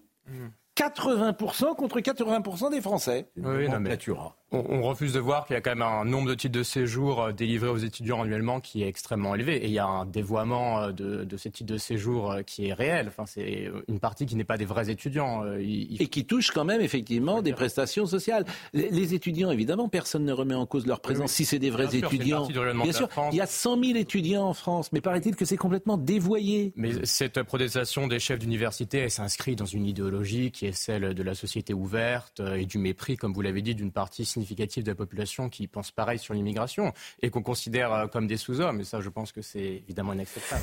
Eh ben, je voulais vous donner euh, la parole pour euh, terminer cette deuxième partie. Merci. Il est 9h58. On est très en retard. On va recevoir également Jean-François Pré. On a deux bouquins aujourd'hui. Les Tribulations de Monsieur Cheval. Et moi, j'aime beaucoup Jean-François Pré parce que je l'ai connu à TF1. Il faisait les petits shows. Et, et maintenant, il écrit des livres sur la télévision. À tout de suite. Donc, Pascal Pro n'est pas là. Eric, vous pouvez retourner à sa place si vous voulez. Non, le voilà arrivé en courant, mais on peut déjà lancer les titres de l'actualité sans attendre Pascal Pro. Ah, c'est vrai. Sommeil à la midi. Sommeil à la midi pour les titres de l'actualité. Absolument. Le chef de l'État n'a pas reçu de démission de la part d'Aurélien Rousseau. C'est donc un non-sujet, dit la Première ministre ce matin. Il n'y a pas non plus de crise de la majorité, ajoute-t-elle, puisque, je cite, 80% des députés de la majorité ont voté le texte et sans les voix du RN. Emmanuel Macron va d'ailleurs prendre la parole ce soir après cette adoption euh, dans la douleur. Top départ Parcoursup ouvre aujourd'hui avec quelques nouveautés à la clé. La plateforme d'admission post-bac change pour mettre l'accent sur l'orientation des lycéens dès la seconde. Les futurs étudiants pourront se renseigner sur les quelques 20 000 formations proposées. Les candidats auront jusqu'au 14 mars pour formuler leurs vœux et jusqu'au 3 avril pour compléter leur dossier. Et puis dans une décision sans précédent, la Cour suprême du Colorado a déclaré Donald Trump inéligible à la primaire de cet État en raison de ses agissements lors de l'assaut du Capitole. L'ancien président républicain a immédiatement fait appel de cet arrêt euh, devant la Cour suprême des États-Unis. À vous, Pascal. Merci. Euh, vous avez vu que je n'ai pas pris le siège. Hein. Il, était, il était vide. L'idée m'a traversé l'esprit. Je dois bien le reconnaître. Mais je n'ai pas. J'ai cru que c'était l'Élysée qui appelait, c'est pour ça que je suis sorti, mais ce n'était pas l'Élysée pour, pour changer peut-être le rendez-vous euh, de ce soir et peut-être euh, après nous, nous, avoir écouté venir sur notre plateau ce soir dans, dans leur. Eh ben, C'était une erreur. C'était le, le- C'était qui C'était personne. Mais bon, ça serait bien qu'il y ait. Bizarre comme explication. La- L'heure des pros 2, 20h, 21h, là, monsieur le président de la République, formidable. Serait euh, Je ne avec. pense pas que ça soit le ton recherché pour la conversation de ce soir. L'heure des pros. Mais c'est un- ça serait. Simple intuition. dans le respect, la courtoisie républicaine. Euh, je veux dire, on est trop respectueux et de nos institutions et de la fonction présidentielle pour euh, être irrespectueux vis-à-vis du président de la République s'il venait sur ce plateau, bien évidemment. Mais peut-être aurait-il, euh, aurions-nous un ton différent et C'est pas le ton qu'il recherche là après la fracture dans sa majorité. Bon, je salue Monsieur Pré, que vous connaissez et que j'aime beaucoup, et nous nous sommes croisés dans. Dans une vie antérieure. À TF1, les tribulations de Monsieur Cheval. Parce que, en fait, euh, vous étiez, euh, comment on dit, chroniqueur hippique ou pronostiqueur hippique, journaliste hippique? Certains m'appelaient chroniqueur hippique aussi, mais ça, Oui, c'était oh c'était d'un- goût très goûteux. d'un goût très. Qu'est-ce que mais, mais vous êtes vous êtes sur une Je crois que M. Macron essaie de vous joindre en disant non, que ça va pas être possible. non mais Jean-François, comment S'il vous plaît. Je vais vous dire. Ne commençons pas comme ça, s'il vous plaît. Pascal, vous Non, mais avez, après- connu, vous avez connu cette époque à la télé Oui. où l'humour n'était pas une maladie. Oui, bah, c'est- je pense que c'est drôle. c'est- presse, On est services service des sports. de la République. Vous Oh, Ah, là, vous- franchement. D'accord. Euh, vraiment, là, bon. Et alors, à l'époque, d'ailleurs, quand j'étais notamment enfant, il y avait beaucoup de, euh, comment dire, de, de chroniques hippiques, il y avait beaucoup de pronostics hippiques, mais il n'y en a plus aujourd'hui. Non, a plus André. Théron, c'était des vraies vedettes. André Théron, Léon Zitrone, bien sûr. Sur euh, RTL, c'était euh, Maurice Bernardet. Maurice Il y Bernardet. avait Bon, une femme mais aussi, une journaliste. euh. Pierrette Bress, Bress, oui. Et- évidemment, mais ça intéresse plus personne les petites courses aujourd'hui, les petits chevaux. Alors, c'est pas que ça n'intéresse plus personne, mais c'est que le, le paradigme sociétal a complètement changé. Ouais. L'époque est tout autre. Et là, vous faites allusion à une époque où, effectivement, on, on avait. Bon, je ne sais pas ce qui vous fait rire, mais c'est- le, c'est le on Hobbit avait, qui on avait des, vedettes, vous dites qu'on Ah avait non, des vedettes. pas le Hobbit. hein. On avait des vedettes parce qu'il y avait Oui. une création. Oui. Il y avait aujourd'hui, il n'y a plus de création. Non, mais surtout que les, je veux dire, plus personne ne s'intéresse au. Non, mais alors maintenant, je vais vous expliquer pourquoi. Pourquoi ça n'intéresse plus personne? D'abord, c'est pas vrai, parce que le- plus le- personne ne joue au tiercé. Non, il y a beaucoup de monde. Bon, vous allez, je croyais que c'était une émission sérieuse. ça c'est vrai. Plus personne ne joue au tiercé. Non, mais plus personne ne joue au tiercé, je même pas. non, le, non, le problème, le problème, Oui. c'est qu'il y a une dichotomie entre le jeu qui marche Hmm. très bien et le sport. C'est-à-dire que les sociétés de course ont complètement raté le Hmm. virage sportif.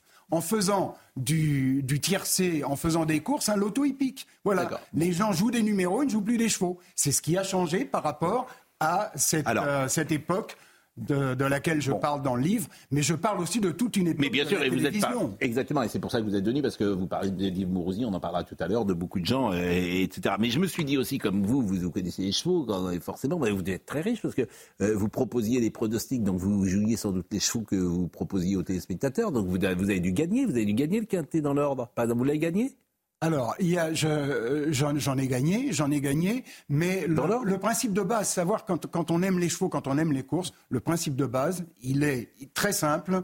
On entre sur un hippodrome, on passe une demi-journée sur un hippodrome, on regarde des tableaux de maîtres qui défilent devant vous, les pur sang, et on ressort ni plus riche ni plus pauvre qu'on ne l'était. Ça, c'est la base. Maintenant, il y a des gens, il y a des joueurs professionnels, il y en a de moins en moins. Est-ce que vous, vous avez gagné? C'était ma question. Vous, vous êtes un professionnel Moi, je, moi, j'ai- je me suis gagné- amusé. Déjà, je ne jouais Si vous pas. avez gagné le quintet Quand je... Mais oui, je l'ai gagné, Bon, évidemment. voilà, Bon. D'accord, mais tout le monde a gagné Quintet. au Ah moins bah tout le monde, non, tout le monde n'a pas gagné le quintet. Bon. C'est pas compliqué. Enfin, attendez. Thierry Roland, par exemple, quand il revenait de Deauville l'été, il me disait qu'il avait perdu tous les jours. Thierry, c'était un passionné. C'était un passionné de foot, vous le savez. C'était un passionné de chevaux aussi. Oui, mais c'est trop dur, les petits chevaux.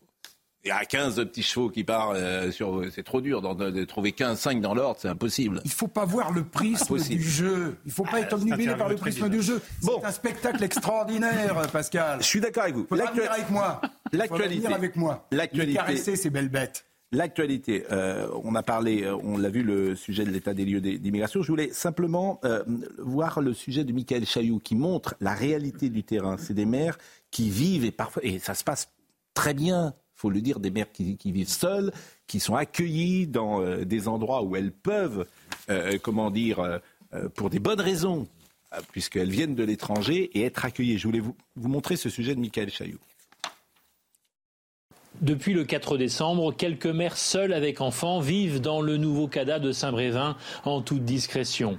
À terme, d'ici la fin janvier, les 110 places seront occupées. 74 sont prévues pour des familles, 36 pour des célibataires. Du côté de l'État, on espère que le climat restera apaisé, comme c'est le cas depuis début décembre. Je ne vois pas euh, de raison de douter que les, choses se passent normalement. Hein. Le terme apaisé, oui, on, l'espère tous. Hein. Après euh, un certain nombre de poussées de fièvre, euh, donc on est revenu dans une forme de rationalité. Ces deux dernières années, les manifestations pro et anti-CADA se sont succédées, ces dernières souvent gonflées par des partisans d'extrême droite. Le 22 mars, summum de la contestation, le domicile de l'ancien maire est incendié. Aujourd'hui, le collectif au projet existe toujours. Une de ses membres accepte de nous parler sous couvert d'anonymat les gens, ben non, ils en, en veulent toujours pas en fait de ce CADA. Ça a été imposé en force, on n'en voudra jamais. Peu importe ce qui se passera, de toute façon, euh, le CADA va être surveillé et on va informer euh, les autres Brévinois et la France entière euh, de ce qui se passera ici à Saint-Brévin. La tension reste sous-jacente, un climat qui impose une présence visible des forces de l'ordre aux abords du nouveau CADA ce qu'on pouvait dire ce matin sur cette grande page de euh, l'immigration. Euh, on attend maintenant la prochaine étape. C'est le président de la République qui s'exprime ce soir. Nous l'avons dit, en direct de l'Elysée. C'est entre 19h et 20h J'imagine la durée. Il veut s'exprimer en longueur, donc ça va durer, à mon avis, au moins une heure. Oui. Bon. Eh bien, on écoutera ça évidemment avec intérêt. Dans l'actualité également. Comment? Pour ne pas dire grand-chose. Vous, vous, savez ce qu'il y a dans la mission Mais il va rien il peut rien annoncer de fracassant. On le voit bien avec euh, ces ministres qui se sont déjà exprimés, sa première ministre. Il va rien annoncer de fracassant. Il va dire qu'il n'est pas empêché de gouverner parce qu'il fait passer ses lois avec les Républicains, avec des 49-3. Voilà. On va apprendre qu'il n'y a pas de crise politique. Exactement, c'est ce que je vous disais tout à l'heure. Il n'y a pas de crise politique. Tout va, bien. tout va bien. L'amour, c'est la haine, enfin la haine, c'est l'amour, la guerre, c'est la paix, et il n'y a pas de crise politique. il ne se passe rien, c'est pour ça que je suis là ce soir. Exactement. Et avec Macron, c'est il, faut que tout change pour que rien ne change, ça c'est le guépard, il faut que rien ne change pour que rien ne change, ça c'est Macron. Ça c'est du boulot. Vous avez vu? La jeunesse euh, dans l'actualité euh, également, une enquête pour maltraitance animale a été ouverte après la mort de sept chiens de chasse tués sur euh, le terrain d'une communauté agricole alternative d'Ardèche. Vous avez entendu parler? Longomaille, qui était sur la liste à l'époque, en 95, des sectes parlementaires. Enfin, il y a eu tout un débat là-dessus. Hein. Alors, je voudrais qu'on hmm. écoute Tanguy Hamon, parce que c'est un sujet qui m'a beaucoup intéressé. Tanguy est venu nous voir hier dans la rédaction. Il m'a dit est-ce que vous avez envie de traiter cela? Et euh, je lui ai dit oui, bien sûr, il faut le traiter parce que euh, d'abord c'est peu présent dans l'espace médiatique, je peux le regretter, mais euh, écoutez Tanguy Hamon les informations qu'il a récoltées. Une plainte pour atteinte volontaire à la vie d'un animal a été déposée auprès de la gendarmerie du Chélar en Ardèche après la découverte samedi par leur propriétaire de sept cadavres de chiens de chasse. Ces chiens participaient à une battue au sanglier autorisée et organisée par une association de chasse locale. Au cours de la battue, les chiens se sont introduits sur le terrain de la communauté Longomaille à Trénas, une communauté qui se veut autonome, rurale, anticapitaliste, antimilitariste et solidaire. Les chasseurs ont raconté avoir entendu plusieurs détonations, puis arrivés sur place, ils ont découvert les sept chiens morts. Les membres de la communauté Longomaille ont expliqué qu'ils ont agi ainsi parce que les chiens s'en prenaient à leurs cochons d'élevage. Ils ont dit qu'ils avaient donc dû tuer les chiens pour sauver les cochons, même si cet acte est à l'opposé de leurs valeurs, ont-ils indiqué. Dans un communiqué, la Fédération départementale des chasseurs de l'Ardèche a réagi. Elle a appelé à ce que la justice fasse son travail. Elle a dénoncé un massacre, mais a appelé à de la retenue dans les réactions. Georges Fenech.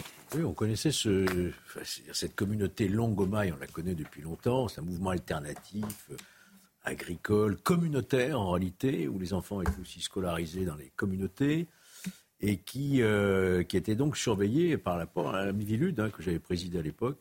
Ah, il y a eu tout un débat, secte ou pas secte. En tout cas, c'est un mouvement qui aujourd'hui s'illustre d'une manière effrayante, vraiment effrayante, en ayant tué ces, sept chiens. Enfin, on ne comprend pas. Euh, cette réaction d'une violence et qui mérite effectivement une sanction.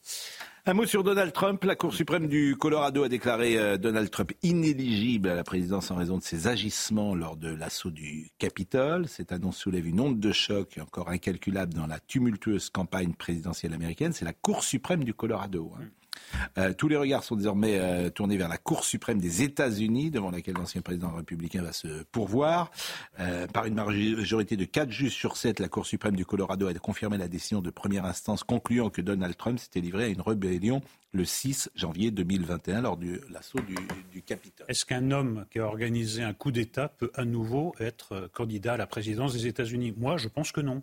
Je pense que ce qui s'est passé au Capitole était gravissime que Donald Trump a joué un rôle de premier plan pour essayer d'inverser euh, le résultat d'une élection légitime et légale. Je pense qu'il ne devrait pas avoir le droit de se représenter. Il a franchi l'ultime ligne rouge. Vous considérez qu'il est responsable de ce qui s'est passé au capital ah, Il a toujours contesté. Hein. Tout à fait. Non, c'était sympa. Je vous donne mon, je vous donne mon avis personnel. Il a incité les gens. La conférence de presse existe, hein, les vidéos existent, il suffit de la réécouter. Hein. Et bon, voilà, après, la justice doit faire son, métier euh, jusqu'au bout. Simplement, je, pense que, ou, alors on admet tout, mais quelqu'un qui refuse les règles démocratiques jusqu'au point d'organiser un coup d'État ne peut plus prétendre à la présidence d'un pays, et a fortiori d'un pays comme les États-Unis. Ce que, ce que vous dites n'est pas faux en soi, mais ce serait évidemment sans précédent dans l'histoire des États-Unis, d'une manière plus générale dans l'histoire des démocraties, que quelqu'un qui pèse, semble-t-il, quelque chose entre 48 et 52% des voix soit empêché de se présenter. Absolument. Et figurez-vous que ça arrivera peut-être en France. Ah bon, à qui? Le favori de l'élection présidentielle américaine va donc peut-être être inéligible Je pense que non. On verra. Marine Le Pen a la même épée de Damoclès au-dessus de la tête pour l'histoire des assistants parlementaires du Rassemblement national. Vous savez à quel point je mets haut la Cour suprême du Colorado, pour laquelle j'ai un respect immense, mais il y a la Cour suprême des États-Unis. C'est pour ça conditionnel. Au-dessus de la Cour suprême du Colorado. Vous pensez que ça sera revu, cette décision C'est la semaine de Noël. Donc forcément, on peut peut-être parler d'autre chose que de l'actualité la plus rude possible. Nous avons eu un, échange avec notre ami Jean-François Pré. Vous êtes également romancier. Oui, oui. Hein celui-là, il vient de sortir aussi. Euh, L'étrange mort de Monsieur Stas. Ça, c'est mes romans policiers qui sortent une fois par an au mois de novembre. Bon, voilà. c'est bien. Euh, il y, a télescopage. Voilà. Mais... Et alors, vous n'êtes pas encore dans les 100 qui restent, parce que les 100 qui restent, c'est Bernard Laurent Mais c'est vrai. Alors, vous, vous, avez vu les 100 euh, qui restent. C'est vraiment intéressant. Euh, il y a tellement d'écrivains, bien sûr. Et on se dit, des écrivains, par exemple, qui sont morts il y a très peu de temps. Par exemple, je pense à François Nourricier mais plus personne ne lit François Nourricier. Alors que c'était une vraie vedette. Un écrivain euh, extraordinaire. Mais bien, en plus. C'est en avant calmé droit sur sa passion du cheval, qui est un livre fabuleux. Bon, mais... un écrivain formidable, mais c'était aussi le parrain des lettres. Oui. C'est lui qui faisait le prix Goncourt. Donc, c'est pas pareil. Mais ce que je veux vous dire, c'est qu'il n'est pas dans les 100. Il n'est pas dans les 100. Non, je l'ai pas. Euh, voilà. Euh, sélectionné. Et c'est ça qui me frappe, c'est que euh, et, Jean d'Ormesson, bah, vous l'avez pas mis. pas mis non plus. Bon, bah, alors c'est des choix évidemment subjectifs. vous avez mis François Sagan. J'ai à l'imparfait du subjectif, comme tout le monde d'ailleurs. Oui. Mais là, là je me suis mis dans la peau de la postérité. J'ai pas fait le dictionnaire à mots. C'est pas mes écrivains préférés. Certains me disent il manque X, Y. Non, c'est pas, pas, mes écrivains préférés. Non, pas du tout. C'est ceux qui, objectivement, selon vous et selon vos critères, vont rester dans l'histoire de la littérature. alors, c'est quoi vos critères? Alors, je me suis dit, on est en, maintenant en voie de 2024. Euh, bien sûr, on l'a bien entamé, donc on est dans le 21e siècle. Je me suis dit, le 20e, 20e siècle, c'est fini. Bon, Qu'est-ce qui s'est passé? C'est quoi vos critères? Parce qu'ils sont pas morts. Mais Puisque ce n'est pas votre goût. C'est les, d'abord les écrivains qui se battent avec le langage. Euh, j'aime beaucoup les écrivains qui se battent, qui, écrivent avec l'oreille aussi. Et après, ce sont les, ceux qui ont fait le, qui ont participé à la vie euh, spirituelle française, qui ont les temps forts de la littérature. On, est obligé de regarder qu'est-ce qui s'est passé dans les années 20, dans les années 30, dans les années 40. C'est pour ça que je n'ai pas pratiqué, comment dire, la postérité ne pratique pas le, révisionnisme littéraire. Certains me disent, par exemple, pourquoi il y a Drieux, pourquoi tu as mis Annie Arnaud? Non, la postérité, elle prend ce qui s'est passé, comment ça s'est passé, quand ça s'est passé, de quelle manière ça s'est passé, etc. C'est ce que j'ai Mais moi, j'aime beaucoup mieux ce qu'écrit euh, Annie Arnaud que ce qu'elle dit. Alors ça, vous faites euh, peut-être allusion. Henri Bergson a dit exactement cette phrase. Il a ah dit n'écoutez, vous savez, Henri Bergson était, avait beaucoup de succès. Il a dit n'écoutez pas ce que je dis, mais regardez ce que je fais. C'est-à-dire, c'est bon, c'est- ça Bon, reste alors-. C'est pour ça que je- alors, il y en a tous ces- 100. Tous ces gens que j'ai sélectionnés, ça reste. Ils sont pas morts. J'ai l'impression qu'ils sont morts, mais le- leur, euh, les écrivains mettent le meilleur d'eux-mêmes dans les livres, donc ça reste, c'est vivant. Je il suffit de se plonger dedans. tout à fait vrai, ce qui est dramatique aujourd'hui, c'est par exemple, euh, regardez au début du siècle, j'ai fait des recherches, etc. Il y avait les images euh, de Félix Potin au début du siècle. Les Mm. enfants collectionnaient Feydeau, Zola, les images. C'est très important, ça imprime. Maintenant, on a basculé dans les, les panini, panini. Je sais que j'aime le football, Mm. Eric Nolot aussi, et vous aussi. Parce que pourquoi? Parce que c'est plus facile, on entretient la fainéantise intellectuelle. On ne peut pas se balader. J'ai rien compris avec Félix Non, mais. Quel est le rapport avec peut- Félix C'est Félix. Potin parce que on- les enfants, on leur, on leur a inculqué la littérature, d'aimer. Ils pouvaient Ah oui. s'identifier à des Mais écrivains. oui, mais quel est le rapport avec Félix Potin Mais Félix Potin donnait, distribuait des images. Vous ne connaissez pas ça? Ah bah non, je- Ah ben, Au début du siècle, tous les enfants. Bah, j'étais pas là au début du siècle, en 1900. Comme il y avait les albums Panini, on Hmm. collectionnait les écrivains, les savants, etc. C'est très important. Chez Félix Potin, qui était, je le rappelle, parce que les jeunes ne savent même pas qui est Félix Potin. Ouais, hein. mais non, c'est C'était un, un, grand Félix Potin. distributeur qui a disparu. Bon, fermons la parenthèse, mais je veux dire, pourquoi C'était, on a, effectivement, on a mis le un distributeur de. Comme je disais, attends, j'ai pas fini. Pour entretenir la dans la paresse intellectuelle, c'est-à-dire parce qu'on peut pas se balader dans la rue avec le maillot, avec des chaussures d'un écrivain, avec les, les- les- un maillot, il y a marqué Marcel Proust. Donc moi je dis, Non, attendez, moi- il moi, faut, Ça serait bien, ça. Ça serait faut- très, très faut bien. la littérature. Bon, Mais moi, ça- j'ai- oui, mais attendez. Mais Pascal, Est-ce que je peux intervenir Parce que vous avez, l'air dans un- avez- dans jour un peu. Oui, c'est ça. Ouais. Non, il y a un autre critère qui est un peu troublant. Oui. C'est parmi ceux qui restent, étant donné l'effondrement du niveau scolaire, il y a beaucoup d'écrivains que vous avez retenus Ouais. qui deviendront langue étrangère. Je pense. Par exemple, euh, Jules Romain ou je sais pas. euh, Oui, bah, Jules Romain, oui, par- mais beaucoup d'autres. Ce sera quelque chose absolument Lucien illisible. Guillou, tout- Mais Céline, Céline, Céline, elle sera illisible, les gens comprendront rien. Comprendront Louis rien. Guillou, J'ai dit Lucien Louis. Bon, euh, Michel, alors ce qui est intéressant, d'abord je salue Jean-Damien Barbin que j'adore et qui est le comédien que vous savez et qui me dit Issa Nissa Morlino. Vous le connaissez Jean-Damien Barbin? Bah, Manifestement, il vous connaît en tout Bah, cas. c'est Bon. bien, c'est un lecteur. Bon, c'est un lecteur, euh, comédien exceptionnel, bien évidemment. Euh, Michel Houellebecq, c'est intéressant parce que c'est le plus récent. Je l'ai mis dedans. Bah, C'est pour ça que je- j'ai bien compris. Bon. Non, Euh, en revanche, Félix Potin n'y est pas. Félix. Non, mais je blague. Euh, certains lui reconnaissent Non, mais- sa liberté de parole. Euh, Michel Houellebecq. certains lui reconnaissent sa liberté de parole. D'autres lui Michel. reprochent une proximité avec la thèse d'extrême droite du grand ra- rassemblement dont la paternité revient à Renaud Camus. Des procéduriers veulent toujours le traîner en justice. Les plus mesurés réclament des débats contradictoires.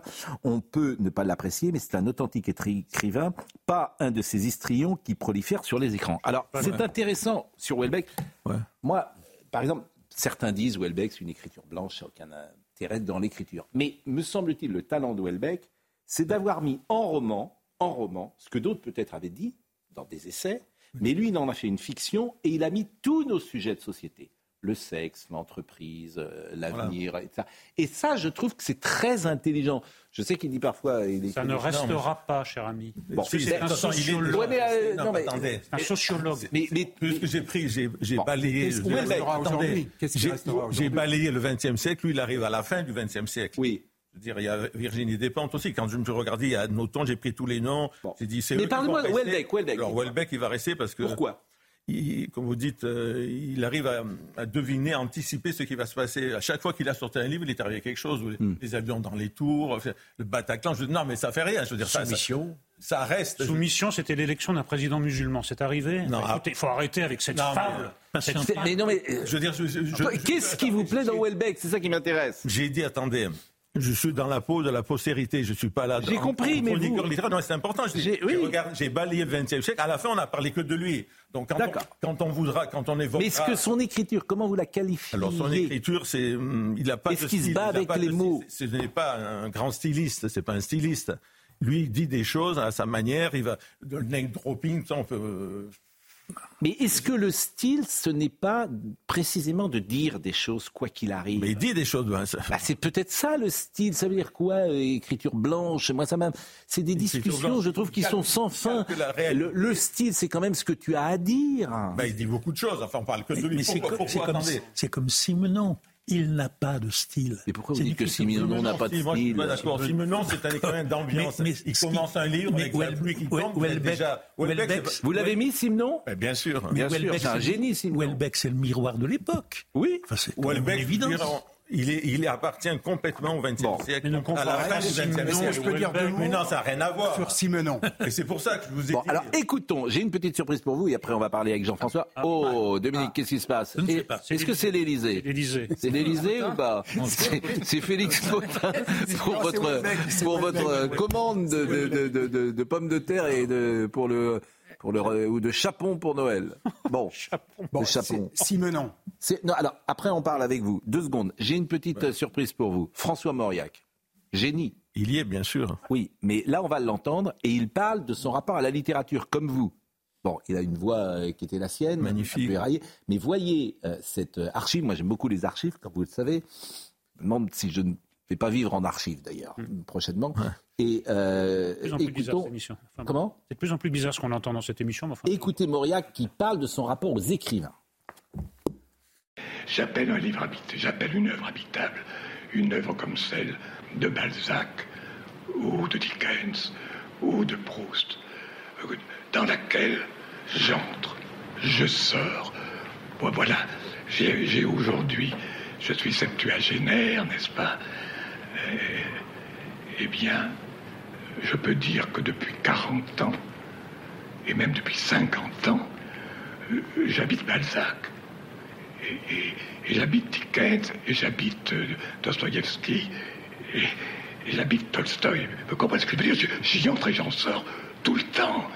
Moi, je prends un Balzac, mais à chaque instant. À chaque instant, je prends un Balzac. Et j'ouvre. Je prends Proust à chaque instant. Eh bien, je me demande, il y a des livres de comics KDM que j'aime aussi. Mais par exemple, j'ai- j'aime profondément Kafka, l'homme Kafka. Mais ces livres, je les ai lus une fois. Mais plutôt crever que d'y rentrer. Je n'ai jamais envie de recommencer un cauchemar, vous comprenez Moi, j'ai une peur terrible des cauchemars. Ça ne m'empêche pas d'aimer profondément Kafka, son journal, oui, ses lettres, oui, tout ce qui est lui, oui.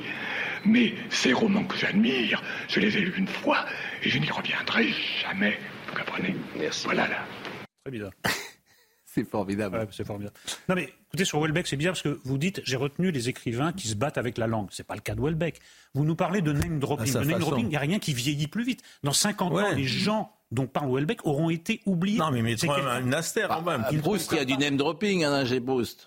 Pardon? Il y a du name dropping chez Proust. Oui, mais enfin, Pareil. vous avez le style quand même. Oui. Ça mais ça n'a rien à voir. Mais justement, peut-être il faut regarder à Welbeck, si vous voulez, pour voir ce qui est devenu la littérature aussi. C'est ça mon livre. Euh, On se dira, tiens, la littérature, vous vous dites, ça, vraiment, ça a chuté. Ben voilà, ça a chuté. Welbeck, il, incarnera ça. Je veux dire, Bon, moi, vous parlez- je on parlera tout à l'heure de Ah Sacha je Guitry, peut-être. écrivains préférés, je veux dire. Oui, oui, j'ai compris. Mes écrivains préférés, J'entends J'entends bien. Emmanuel Jean-François Philippe Pré. Soupeau, par exemple. L'ami Jean-François Je veux dire juste un mot sur Philippe Soupeau, dont plus personne parle. Il a 17 phrases extraordinaires. la littérature, Philippe Soupeau, la littérature, pour moi, c'est pas quelque chose qui va m'apprendre des choses. C'est quelque chose qui doit m'améliorer. C'est pour ça que je dis, je lis pas pour me divertir, je lis pour m'améliorer. Et Philippe Soupeau, un jour, je lis Philippe Soupeau, je tombe sur cette phrase. Il a écrit ça pendant la guerre. Il a dit ceux qui préfèrent la mort des autres à leur propre vie. Oui, l'écho que ça peut avoir aujourd'hui avec le terrorisme, machin, c'est une phrase extraordinaire. Ceux qui préfèrent la mort des autres à leur propre vie. C'est extraordinaire. Pour moi, ça me nourrit. Je reste, même encore aujourd'hui, souvent, j'y pense comme ça. C'est ça, la littérature. C'est, c'est, c'est extraordinaire. C'est Ça une prière Pascal continue. Pro, mais c'est le cofondateur avec Breton du surréalisme. Du surréalisme. Avec le texte en Mais- écriture mais- automatique, les champs magnétiques. Voilà. Très évidemment, important. euh, Philippe Souffo. Ou si, Bon, si vous voulez, Non, vous non, n'aviez pas- pas l'air de... si vous voulez, après autre chose, un, un- comment dire, un dicton du Laos que j'ai vu qui était extraordinaire. Ça, quand j'ai 17 ans, je suis tombé dessus.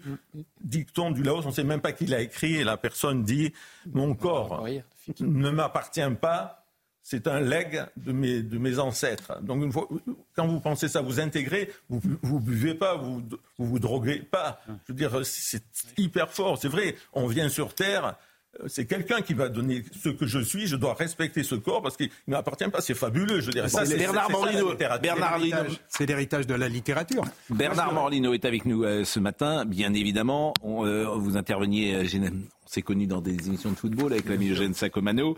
Et puis on avait deux livres à vous proposer euh, ce matin, parce que Jean-François Bré, euh, les tribulations de M. Cheval. Alors, euh, vous parlez évidemment des courses hippiques et ça, mais vous parlez de la télévision. C'est ça qui m'a intéressé. J'ai quitté la télévision. Voilà, j'ai quitté TF1 il y a 11 ans. Déjà, on ne se marrait plus beaucoup dans les années 2010, mais j'ai l'impression qu'on ne se marre plus du tout aujourd'hui. En tout cas, devant le petit écran, c'est sûr. La télé aujourd'hui est devenue un jardin à la française. Rien ne déborde. C'est propre et net. On vous dit quand il faut pleurer et quand il faut rire, mais plus personne ne se risquera à rire dans une émission où il faut pleurer et vice versa. Pourquoi vous dites ça? Vous trouvez que c'est aseptisé il y, a, quand même beaucoup d'émissions à la télévision et il y a surtout beaucoup de chaînes très différentes. Chacun peut trouver son plaisir. Oui, bien sûr, bien sûr. Euh, on, le trouve ici et, on rigole bien ici. Bon, mais... Grâce à vous grâce, euh, grâce au bouquin, grâce à hmm. tout ce que je raconte. Non, je, je parle d'une époque, l'âge d'or de la télé, où l'humour n'était pas une maladie honteuse, on pouvait se lâcher. Et des présentateurs, des présentateurs comme euh, Bruno Mazur et comme beaucoup d'autres, euh, faisaient des calembours à tout bout de champ. Et puis on avait des, et puis on, se marrait dans les rédactions. Enfin, vous avez connu ça. Moi, j'ai connu un, jeune, euh, un jeune. Mais c'est le cas aujourd'hui. Aujourd'hui, je vous assure, je suis avec Gauthier Lebret. Là, on rit de bon cœur depuis ce matin. il y a une atmosphère. Les autres rédactions, je ne sais pas comment elles sont, mais il y a, il y a un état d'esprit. Une exception. Non. si, vous êtes une exception. Non. La télé d'aujourd'hui, quand on la regarde, c'est exactement ce que je dis dans le bouquin. On n'a pas l'impression que ces gens-là se marrent. On n'a pas déjà, on les, on les sent corsetés. Et puis, on n'a pas l'impression qu'ils rigolent. Vous avez connu Mourouzi oui, bien sûr, très bien. Bon, comment ça se passait un journal à 13h avec euh, Mourouzi? Yves Mourouzi était le roi du 13h, c'était un journaliste comme on n'en fait plus. Je n'aime pas employer cette formule ringarde du PP qui, de sa voix chevrotante, affirme que tout était mieux avant. Pourtant, en ce qui le concerne, c'était vrai, il y avait un avant Mourouzi et un après Mourouzi, euh, l'après étant incarné par un autre journaliste atypique, Jean-Pierre Pernaud. Oui. Harry en direct euh, de Cannes, la euh. Vous savez, l'affaire d'Harry Boudboul, quand, quand, Harry Boudboul a gagné, ça a été la première femme à gagner un tiercé, oui. c'était une révolution. C'était une révolution. Théron, il m'avait dit, André euh, Théron, qui était si t'as des dîners ce soir, t'annules tout. Mm. Parce que, et c'était une véritable révolution. Et au 13h, je veux Darry Boudboul. Mais Darry Boudboul, on ne sait pas où elle est. Elle est peut-être repartie dans sa province. Démerdez-vous, je veux Barry Boudboul. Eh ben, il a eu Darry Boudboul.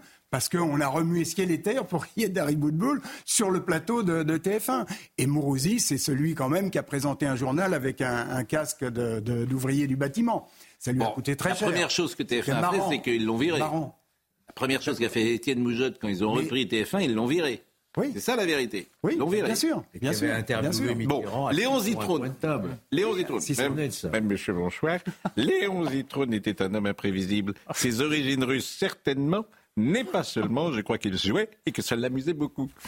À une femme qui l'abordait sur le quai d'une gare, je l'ai un jour entendu répondre Madame, je vous interdis de me reconnaître. C'est vrai ça ou c'est apocryphe C'est vrai. Vous l'avez vu de vos Bien sûr, bien sûr, bien sûr. Mais tout ce que je raconte est vrai. Dans l'histoire avec ah, Drucker, c'est l'histoire, c'est pas avec Drucker, avec, euh, euh, enfin il y en a eu avec Drucker, mais avec Bernard Giroud, vous avez connu. Bien sûr. Hein, dans le Tour de France.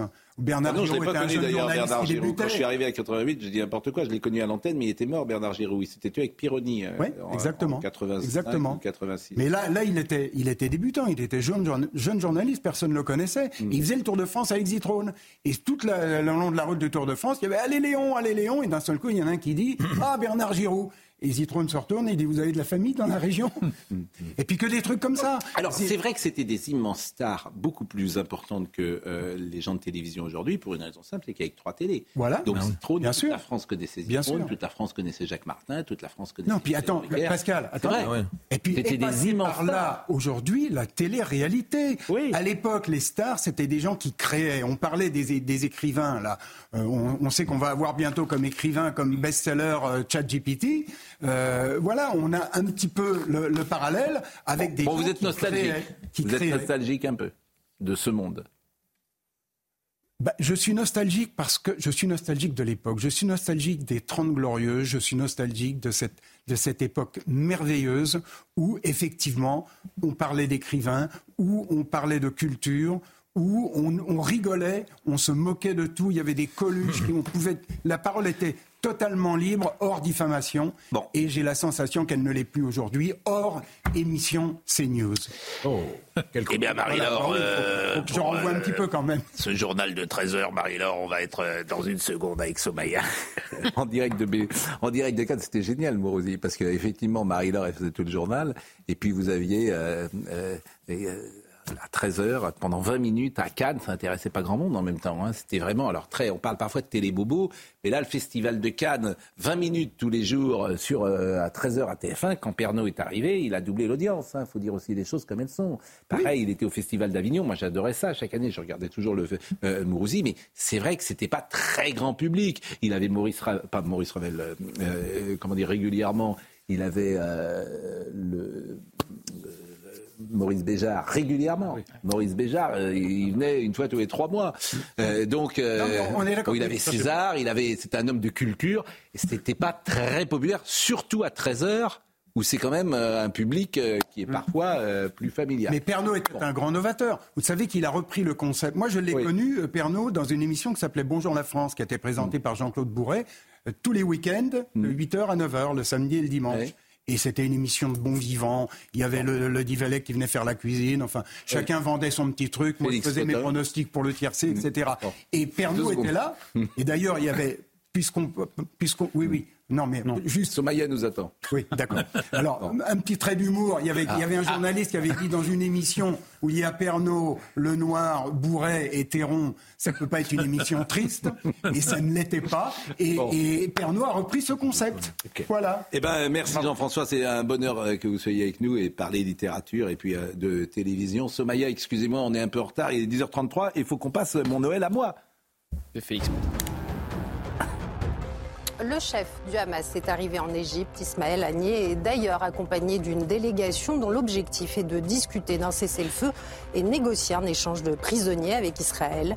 Une visite qui intervient après que l'État hébreu a indiqué être prêt à accepter une nouvelle trêve en échange d'otages. Au total, près de 130 Israéliens seraient encore aux mains euh, du Hamas.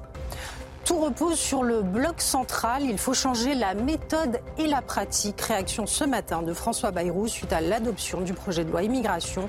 Le président du Modem n'écarte pas l'idée d'un remaniement. Il ajoute qu'il y a une relance à faire et dit comprendre l'émotion des ministres qui ont voulu démissionner. Et puis avec plus de 6700 fermetures en 2022, toujours moins de lits à l'hôpital, une tendance amorcée il y a déjà une vingtaine d'années et qui s'est accrue entre 2016 et 2022 puisque près de 30 000 lits ont été supprimés durant cette période, euh, période correspondant en majorité à la présidence d'Emmanuel Macron. Face à ce constat alarmant, le ministre de la Santé a promis, je cite, de rouvrir des lits pour soulager un peu les hôpitaux. Je salue Pierre Charon qui nous euh, écoute, euh, l'ancien sénateur de, de Paris, et qui me dit quand j'étais président de France Gallo, Jean-François Pré présentait chaque soir la minute hippique pour rendre les courses populaires sur TF1. Il était formidable. Bonjour à Pierre Charon, c'est un fidèle Pierre. de notre Merci, émission. Pierre. Mon Noël à moi. La séquence préférée de Georges Fenech. Mon meilleur souvenir de Noël, c'est quand on allait en famille, euh, donc avec mes cousins, mes grands-parents, euh, mes parents, à la messe de minuit. Donc c'était après le repas de Noël. Euh, on allait faire cette messe où il y avait la crèche vivante, où il y avait les chants de Noël. On rentrait en chantant pour faire ensemble le goûter de minuit. Du coup, c'était un goûter qu'on fait dans le Nord avec la coquille. Donc c'est une brioche à base de raisin, de sucre qu'on mange. Vraiment typiquement dans le Nord et qu'on accompagne de thé, euh, des thés aux notes de cannelle, euh, avec des, des épices, du pain d'épices, de l'orange, de la pomme. C'était un moment très réconfortant euh, et très convivial et ça fait partie de mes meilleurs souvenirs de Noël. Vous détestez cette séquence, c'est vraiment pas agréable pour nous et pour les gens qui parlent de. Mais il parle de vous, votre, alors votre Noël à vous justement, on va faire le Noël à moi de fait, Georges moi, Il y a Fenech. trois ans, vous me l'aviez demandé, je l'avais fait. Et là, qu'est-ce que vous diriez Non, c'est attendrissant tout ça. Mais pourquoi vous n'aimez pas les gens Mais je sais pas, ça me. Vous avez été député pourtant, vous pourriez, vous pourriez aimer les, les entendre, les écouter, qu'ils racontent leur histoire. Un peu de légèreté. un peu- Ben, c'est pas oui, puis même de, de proximité. Bon, bah écoutez, merci. Qu'est-ce que vous faites à Noël, Monsieur Marlino? Qu'est-ce que vous avez prévu? Morlino, c'est Morlino, avec les- en famille. Félix Potin. Banal fabuleux. Bon. Voilà. Vous vous souvenez du slogan, du slogan oui On de y revient. On y revient. Félix Re- euh, Potin, on y revient. Toute la France connaissait Félix Potin. Malheur des pros. Bien sûr. Mais vous, connaissez, vous, vous connaissiez le nom quand même ou pas? Félix Potin? Oui. Non, j'avoue que non. Ah, C'était jeune, euh, non, même. C'était Pierre trop jeune. au champ Ça s'est arrêté en 95. hein. C'est un grand. Je suis né en 95. Félix Ah Potin. oui. Il y avait des vieilles enquêtes, des vieilles enseignes comme ça. Kodak. Il y avait oui, oui. Kodak. Il y avait. Escale, Mammouth. qui écrasait les prix. Suma, il y avait Suma aussi. Exactement. Les vieilles marques. Eh ben, C'était une bien belle émission. Moi, je vais la regarder. Je regarde jamais en replay. Celle-là, je vais la regarder en replay. Vraiment. Très littéraire. Très, très littéraire. Bon. Alors, en tout cas, c'était un plaisir. Thibaut Malfroid était. euh, Thibaut Palfroid était euh, à la réalisation. Pourquoi vous riez? Parce qu'il n'y a pas un nom correct. Thibaut Palfroid, voilà. Philippe était à la vision. Amanda était au son. Marine Lançon était euh, là. Et Benoît Bouteille, qui aurait pu être donc euh, le matin avec euh, Jean-Claude Bourré et Jean-Pierre Pernaud. Il aurait pu faire votre émission le matin. Toutes ces émissions sont retrouvées sur cnews.fr. Dans une seconde. Et nous, on se retrouve ce soir. Le président de la République aura parlé. Donc je pense qu'ils nous pourront débriefer ce qu'il n'aura pas dit. C'est bien vendu. À ce soir.